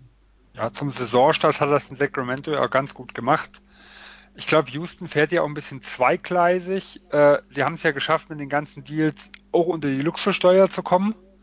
Wir müssen jetzt mal gucken, ob sie auf dem Buyout-Markt vielleicht ähm, nochmal irgendwas von ihrem Gehalt, also sie haben ja noch einen Teil der Mid-Level-Exception, ob sie den nochmal nutzen, dann könnten sie auch wieder drüber rutschen. Ähm, aber ich sag mal, sie haben sich nicht ganz nackig gemacht und trotzdem Geld gespart. Ja, und deswegen ist, ist der Champa-Deal jetzt schon, äh, ja, also den Erstrunden-Pick dafür abzugeben, finde ich teuer, aber ich glaube, es war eindeutig die Ansage des Besitzers. Ähm, wir wollen nicht zu viel Geld bezahlen, weil wir sehen eigentlich die, das gesamte Jahr über schon, dass da eher Sparkurs gefahren wird. Also mit Ariza ging es ja im Sommer los. Äh, und das hätte ich eigentlich jetzt vor zwölf Monaten noch nicht erwartet, dass quasi der Hauptkonkurrent, zumindest vor der Saison, ähm, der, der Golden State Warriors jetzt hier so äh, auf Sparkurs macht. Ja, und die Kings bekommen halt Alec Burks, der, was dies, wenn man sich die Stats anschaut, zumindest den Eindruck bekommt, dass das sportlich auf jeden Fall ein leichtes Upgrade ist. Ich meine, Burks macht 1,7 ähm, Punkte mehr als Champard, 1,1 Rebounds mehr, ähm, leicht besser in, in Field Goal Percentage und auch ähm, von der Dreierlinie. Also, ja, ist vielleicht auch jemand, der bei dem, der mithilft, dann vielleicht bei die Kings in die Playoffs zu hieven. Ja, ich habe vor allem in einer Quelle noch irgendwo gelesen, dass eventuell sogar ein Zweitrunden-Pick mitkommen sollte. Also das würde ja auch vielleicht nochmal, vielleicht ist ja auch, also ich habe da zwei unterschiedliche Dinge irgendwo gelesen. Sollte noch ein Zweitrunden-Pick nach Sacramento gehen, kann es ja auch sein, dass einfach dieser Tausch Champard-Burks äh, nicht wegen dem Spieler war, sondern einfach nur nochmal, um diesen Pick halt irgendwo mitzunehmen, weil man ja eigentlich Champert durch Jabans ersetzt hat. Ja, das, das, davon habe ich nichts gelesen, ja, also muss ich sagen. Irgendwo habe ich es auf Twitter gelesen gehabt, ähm, wo beim anderen Ding habe ich es ohne Zweitrunden-Pick gelesen, also da muss man nochmal gucken. Ich habe jetzt, das war mir jetzt auch nicht wichtig genug, um das nochmal genau zu recherchieren, aber äh, wie gesagt, es gab da zwei verschiedene Meldungen. Und dann haben wir noch einen kleinen Deal und zwar haben die Los Angeles Lakers äh, Svjatislav Michailuk abgegeben, aber dafür Reggie Bullock bekommen aus Detroit. Ein Draft-Pick soll auch noch dabei sein an Detroit von den Lakers. Vermutlich ein Zweitrunden-Pick, was anderes kann ich mir nicht vorstellen. Und ich habe mich irgendwie gefragt, ich meine, klar, Michailuk ist ein Spieler, der in seiner Rookie-Saison schon ähm, was gezeigt hat, aber trotzdem hat es mich arg gewundert, dass die Pistons einen ihrer wenigen Schützen abgeben. Also Bullock 39% von der Dreierlinie. Dominik, bring noch mal ein bisschen Licht ins Dunkeln, was die beiden Teams sich dabei gedacht haben. Ja, ähm, gut, aus Lakers Sicht ist es relativ klar. Die müssen und wollen ihre Fehler vom Sommer korrigieren. Da haben sie lauter Spieler geholt oder sagen wir mal so ziemlich viele Spieler geholt, die von draußen nicht so gefährlich sind. Jetzt sind sie überraschenderweise draufgekommen, dass ein Team mit LeBron James doch einige Schützen braucht. Und darum müssen sie jetzt auch ein paar Assets aufgeben. Und da hat es eben im Endeffekt Michailuk und ein Second Runner getroffen. Also sind es zwei Second Rounder für Bullock. Ich glaube, Bullock passt sehr, sehr gut ins Team. Eben er trifft ähm, den Dreier wirklich sehr gut. Er bietet das Spacing, das die Lakers unbedingt brauchen. Was ja nicht nur für LeBron James wichtig ist, sondern auch für einen Spieler wie Brandon Ingram, wenn er den Ball in der Hand hat. Ähm, Nachteil ist sicherlich, dass er eben im Sommer ähm, Free Agent wird. Ähm, das ist auch so ein Punkt. Ja, ich meine, sie haben jetzt zwei Assets aufgegeben für einen Spieler, der im Sommer Free Agent wird. Das kann man, ja, auch wieder, da kann man auch wieder geteilter Meinung sein, aber kurzfristig wird er dem Team ähm, sicherlich äh, weiterhelfen. Ich glaube, aus Pistons Sicht, sagen wir mal so, ähm, sie haben ja schon mit Luke Kennard einen Spieler, der die, eine ähnliche Position spielt, der bisher auch, er hat jetzt in seinen beiden ersten Jahren jeweils 20 Minuten pro Spiel bekommen. Er hat seine, ähm, seinen Wurf vom College dieses Jahr jetzt noch nicht zu übertragen können. Ich glaube, da räumen sie ihm jetzt einfach auch äh, mehr Spielzeit ein, hoffen, dass er da den nächsten Schritt macht. Und ja, sonst muss man mal sehen, was die Pistons da auf weitere Sicht vorhaben. Vielleicht weiß Sven das ein bisschen besser. Also ich finde es aus Pistons Sicht auch sehr fragwürdig, weil für mich war Reggie Bullock eigentlich der beste Flügelspieler, den sie hatten. Und die Pistons haben ja eigentlich kein Spacing. Also das Einzige, was ich mir erklären kann, ist, dass sie ihn halt nicht halten wollen, weil er halt ja Free Agent wird und Detroit ja auch cap-technisch ähm, sehr, sehr vollgestopft ist, dass halt sagen, okay, ähm, der, der, der Svi äh, kann auch werfen irgendwo. Also wir wollen lieber noch jetzt ein bisschen was dafür bekommen, anstatt einfach einen auslaufenden Vertrag mitzunehmen. Aber wenn man es einfach mal sieht, dass grundsätzlich Detroit im Playoff-Kampf irgendwo mit drin steckt und da ja alles, was man so hört und auch die ganzen Conley-Gerüchte, was im Hintergrund war, ähm, dafür spricht, dass sie ganz klar Richtung Platz 8 irgendwo pushen, äh, ist das für mich ja, ganz, ganz schwer nachzuvollziehen. Für, für die Lakers muss ich sagen, wirklich finde ich einen sehr, sehr guten Deal. Äh, der, das, das, was man abgegeben hat, ist verkraftbar. Äh, Bullock passt für mich hervorragend rein. Und es ist auch so, also er hat noch einen relativ niedrigen Cap-Hold, also bei knapp 5 Millionen, 190 Prozent von seinem, also 4,75 ähm, Millionen hat er. Ähm, die Lakers haben ja, sind ja darauf ausgerichtet, dass sie ein theoretisch sogar ein Kevin Durant Cap Space hätten, also diesen Maximalvertrag für Spieler mit zehnjähriger Liga-Zugehörigkeit. Wenn sie aber nicht äh, KD bekommen, sondern zum Beispiel einen Spieler wie, wie ein Leonard, wie ein Walker, wie ein Middleton, ähm, die nicht so lange dabei sind, dann liegt diese Differenz bei ungefähr fünf bis sechs Millionen. Und das wäre in etwa auch der Cap-Hold von einem Reggie Bullock. Das heißt, sie könnten ihn drin behalten und trotzdem einen Lennart äh, und Konsorten quasi holen, weil dann wäre für mich auch weiterhin ein solider ähm, Rollenspieler. Ja, die Pistons also geben ihren besten Schützen ab, aber vielleicht werden sich demnächst einen weiteren an Land ziehen, denn sie gelten als Kandidat für Wayne Ellington, der aus seinem Vertrag rausgekauft wird. Äh, davor wurde er aber erstmal getradet von den Miami Heat zu den Phoenix Suns, äh, gemeinsam mit Tyler Johnson. Ryan Anderson ging dafür von den Suns nach Miami.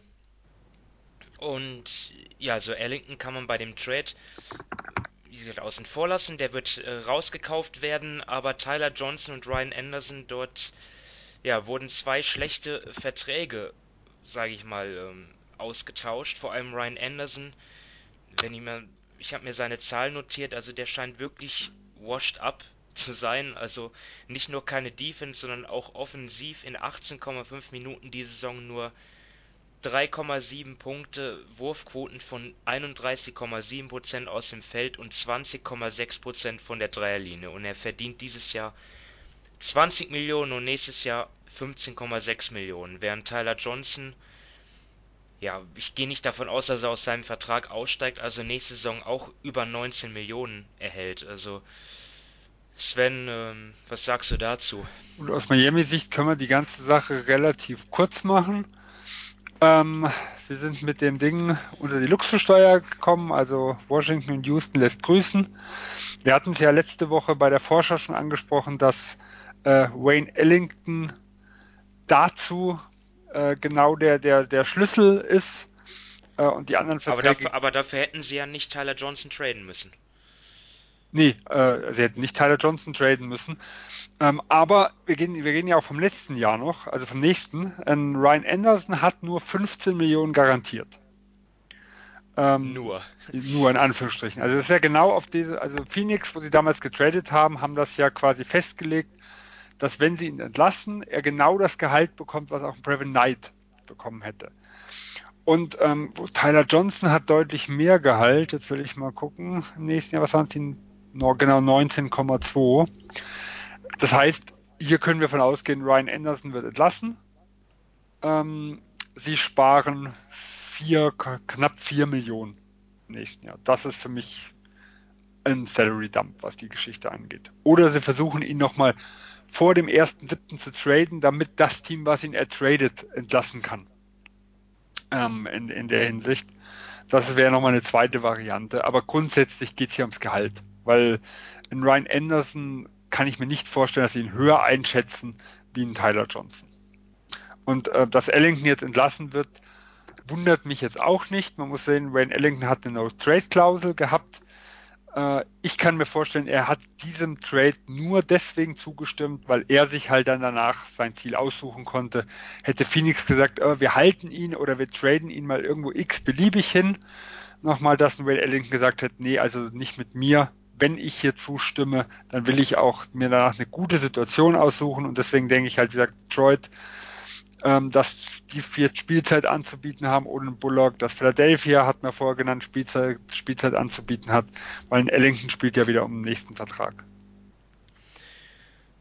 Okay, ähm, das war jetzt auch dann der letzte Deal, den wir heute besprechen und wir haben fast eineinhalb Stunden auf der Uhr und trotzdem finde ich schon, sollten wir nochmal über Anthony Davis kurz sprechen, der ja die letzten Tage, ja, die Schlagzeilen bestimmt hat, die letzten Wochen sogar und jetzt also noch nicht getradet worden ist. Also die Pelicans, GM Del Dems und der Besitzer sind dort, ja, wie soll man sagen, standhaft geblieben. Also sie ähm, haben nicht die, die Lakers Angebote angenommen oder vor allem das letzte Angebot, das ja schon aus meiner Sicht dann schon sehr, ja, sehr, sehr gut war, aber sie wollen anscheinend oder sie wollen warten bis zum Sommer, wenn dann auch die Boston Celtics in Trade-Gespräche dann einsteigen können. Und ja, wir haben jetzt in die, die Lakers von haben schon eine ja richtig böse Niederlage kassiert in Indiana mit über 40. Es gab Szenen, die natürlich auch dann danach in den sozialen Medien überinterpretiert wurden. Ähm, zum Beispiel, dass LeBron einfach auf der Bank saß und zwar weit weg dann äh, von den restlichen Bankspielern. Und ähm, auch eine Szene, wo Lance Stevenson und, und Mo Wagner um einen Rebound gekämpft haben.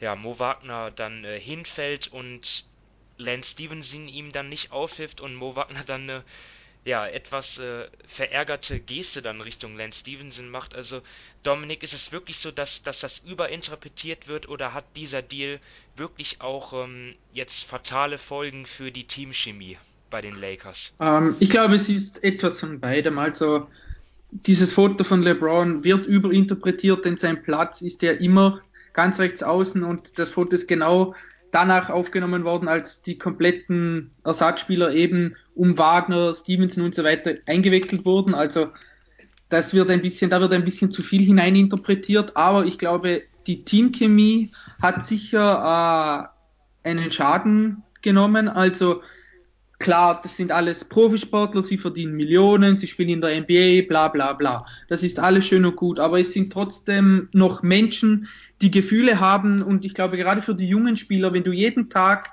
äh, auf Twitter oder sonst irgendwo liest, dass dein Mitspieler, sagen wir mal, also in, jetzt LeBron James, dich unbedingt traden will, dass dein General Manager quasi Haus und Hof aufgibt, dich unbedingt loswerden will, um einen anderen Spieler zu bekommen, dann glaube ich schon, dass das ein bisschen so auf das Gemüt schlägt und dass da jetzt eben Magic, Pelinka, Luke Walton und auch LeBron James einige Arbeit vor sich haben, um die ganze Teamchemie wieder ähm, glatt zu bügeln. Ich denke, es ist machbar, aber eben man hat schon bei dem Spiel gegen Indiana gesehen, dass das ähm, ja nicht einfach, weil jetzt Donnerstag ähm, 9 Uhr abends ist und es keine Trades mehr passieren können, dass jetzt alles wieder super ist und dass die Spieler dann, dass dann wieder alles funktioniert. Gerade mental glaube ich eben, dass da dann schon ein bisschen Arbeit nötig ist, um das Team wieder in die Spur zu bringen und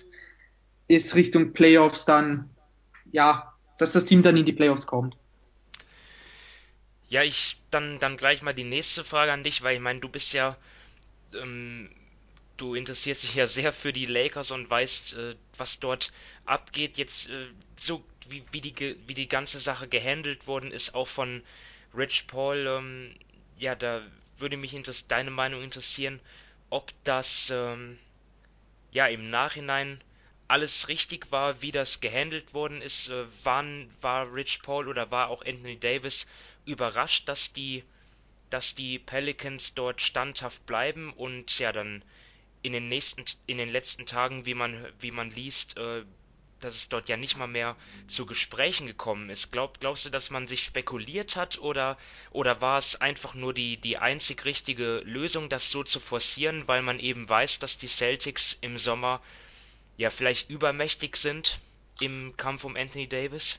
Puh, das ist jetzt auch wieder schwierig zu sagen. Ich glaube, da gibt es auch meiner Meinung nach kein richtig und falsch. Ich würde mal so sagen, aus Lakers Sicht war es sicherlich nicht äh, sehr sinnvoll, dass man alles öffentlich gemacht hat, dass man sofort ähm, Haus und Hof angeboten hat, denn normalerweise geht man ja in eine Verhandlung und bietet nicht sofort alles an, denn dann fordert natürlich der Gegenüber immer noch mehr und noch mehr. Und das war ja im Falle der Lakers so, dass sie wirklich alles angeboten haben, bis dann die Pelicans sagten, wir wollen nochmals zwei First Rounder und nochmals Second Rounder. Und dann haben eben die Lakers gesagt, nein, jetzt ist fertig.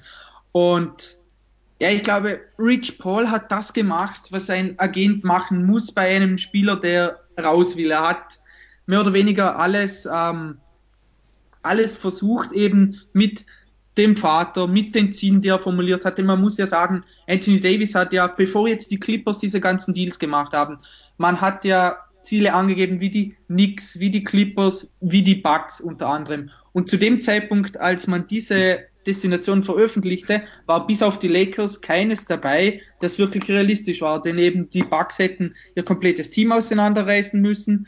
Ähm, die Clippers hatten da auch nicht wirklich die Assets. Das sieht jetzt natürlich Richtung Sommer dann wieder anders aus. Und sie haben einfach alles probiert. Und aus Pelicans Sicht, ich kann es verstehen, dass man bis Sommer wartet. Ein Risiko ist natürlich vorhanden, dass man Danny Ainge glaubt, der schon die eine oder andere Franchise übers Ohr, sagen wir mal überspitzt gesagt, übers Ohr gehauen hat mit seinen Deals.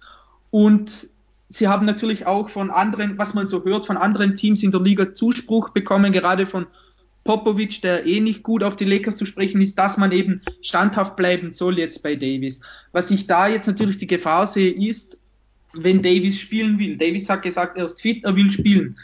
Können die Pelicans ihn einfach rauslassen ohne bestimmten Grund? Da sehe ich dann schon wieder ein bisschen Konfliktpotenzial, aber sie haben natürlich jetzt die Chance, dass eben im Sommer, wie du gesagt hast, die Celtics mitbieten, dass auch die Knicks mitbieten, gerade wenn der Pick, wenn ihr Pick auf Platz 1 fällt, dann haben sie auch ein überragendes Trade-Chip, also das bleibt definitiv spannend.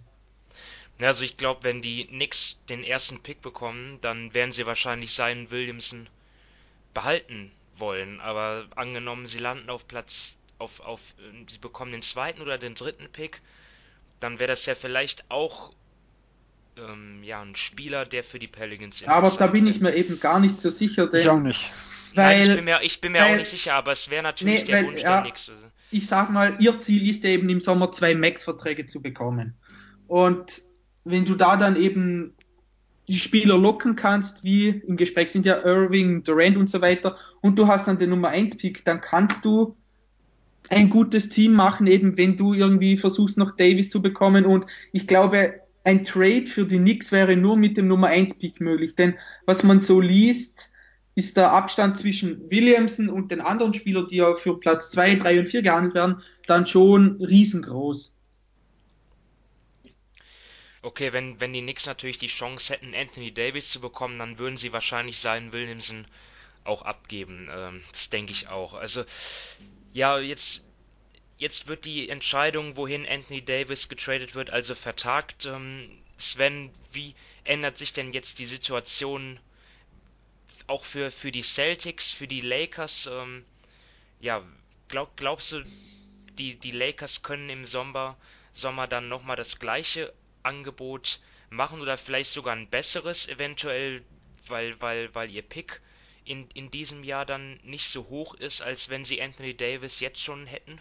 Also in der ähm, Theorie können sie ein besseres Angebot machen, weil sie können, also ich kann die nächsten sieben Picks traden.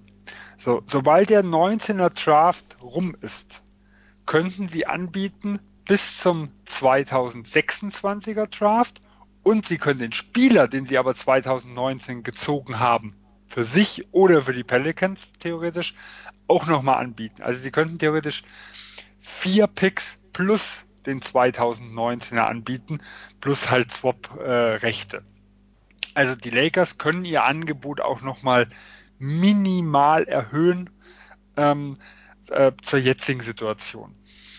Ähm, insgesamt wird es so sein, wenn die Einschätzung der Talente der Pelicans so ist, wie die, sagen wir mal, der Mehrzahl in der Liga, dann wird das Angebot nicht reichen, wenn Jason Tatum mit drin ist. Also Jason Tatum plus X und wie das plus X aussieht, da sind wir natürlich nochmal am spekulieren, weil das muss ja auch Salary Cap technisch alles irgendwo passen ähm, weil er hat schon das, also als Boston-Fan ist das für mich einfach zu sagen, aber auch das, was man sich irgendwo umhört in der Liga, ähm, das größte Star-Potenzial und in New Orleans hieß es die letzten Tage immer, sie wollen einen Spieler zurück, der vom Potenzial her sogar ein bisschen besser wie All-Star ist.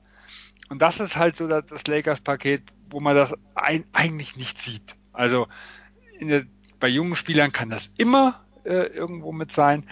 Aber die Wahrscheinlichkeit, dass da ein Spieler in diese Richtung geht, das ist halt eher so massisch das Klasse in der Hoffnung, dass einer irgendwo hängen bleibt bei der ganzen Geschichte. Dann glaube ich, dass das Boston-Paket von den Lakers nicht zu schlagen ist. Ähm, wie das jetzt von anderen Teams aussieht, klar, wir müssen den Draft abwarten. Äh, und ja, wir müssen natürlich auch abwarten, was ansonsten so passiert, weil auch in Boston muss man sagen, wenn ein Kyrie Irving schon nach den Playoffs sagt, äh, ich gehe, Danny Ainge hat zwar angekündigt, er würde trotzdem für äh, Anthony Davis, also um ihn mit buhlen, aber ob sie dann äh, Tatum mit abgeben, das ist natürlich eine andere Geschichte.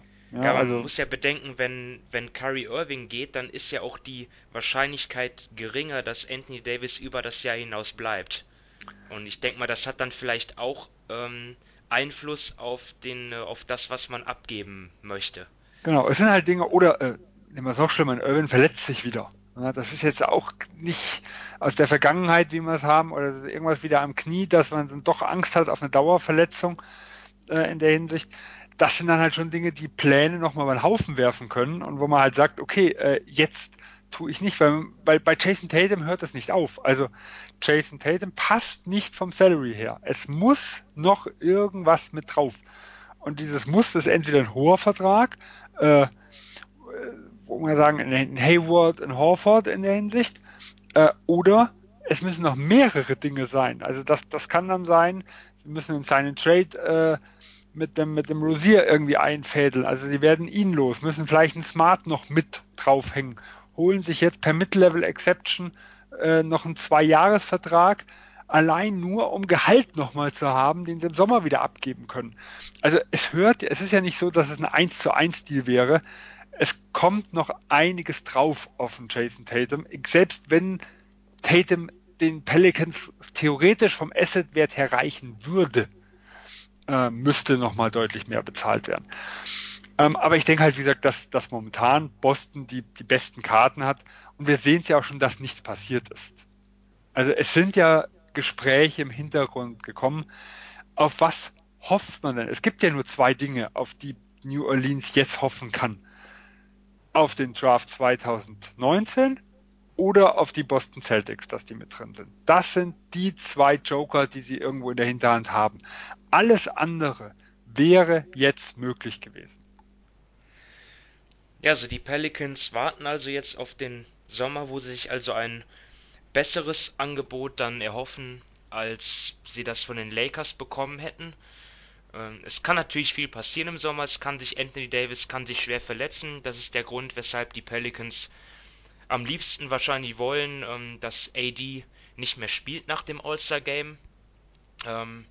Aber ihn jetzt einfach so gesund, äh, ja, nicht spielen zu lassen, ist halt auch schwierig und ähm, man, man sieht schon, dass Rich Paul seine Hände wieder im Spiel hat. Also meiner Meinung nach ist, sind diese Meldungen in den letzten Tagen, dass er jetzt schon im letzten Spiel auflaufen wollte, dass die ganze Zeit von gesprochen wird, er will auch, wenn er bei den Pelicans bleibt, weiterspielen.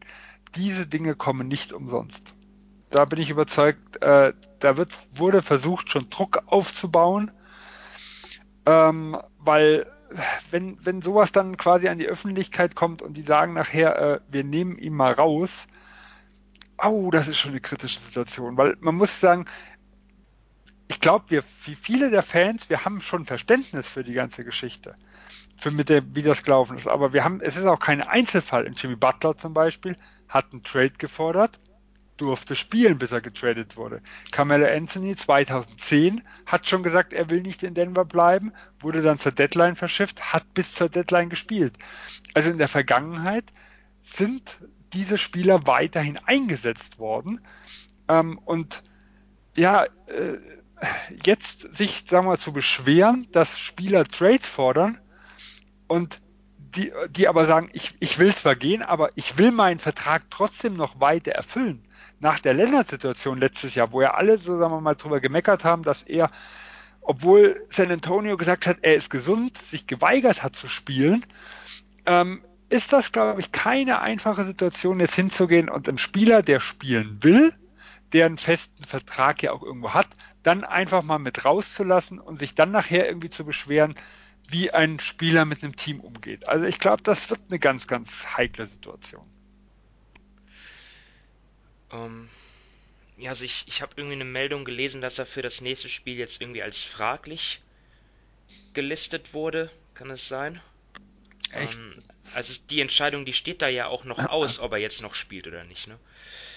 Ähm, das werden dann die nächsten Tage zeigen und Wochen und ja, so kein Anthony Davis Trade an vor dieser Trade Deadline. Allerdings ja, wurden wir glaube ich auch darüber auch ansonsten ja ziemlich gut äh, beglückt mit einigen Trades. Also ich glaube, wir haben jetzt ungefähr 20 heute besprochen. Deswegen auch äh, ja wieder ein sehr, sehr langer Pod. Aber ja, so ist das nun mal und ähm, es gehört ja auch alles besprochen und das haben wir jetzt gemacht und ja, ähm, damit bedanke ich mich einmal mehr bei Sven und bei Dominik für eure Zeit, für eure Analysen und auch vielen Dank an die Zuhörer wieder fürs äh, Zuhören und damit ähm, ja, wünsche ich euch noch dann einen, einen schönen Abend und vor allem auch ein schönes Wochenende dann und bis dann. Ciao. Ciao. Tschüss.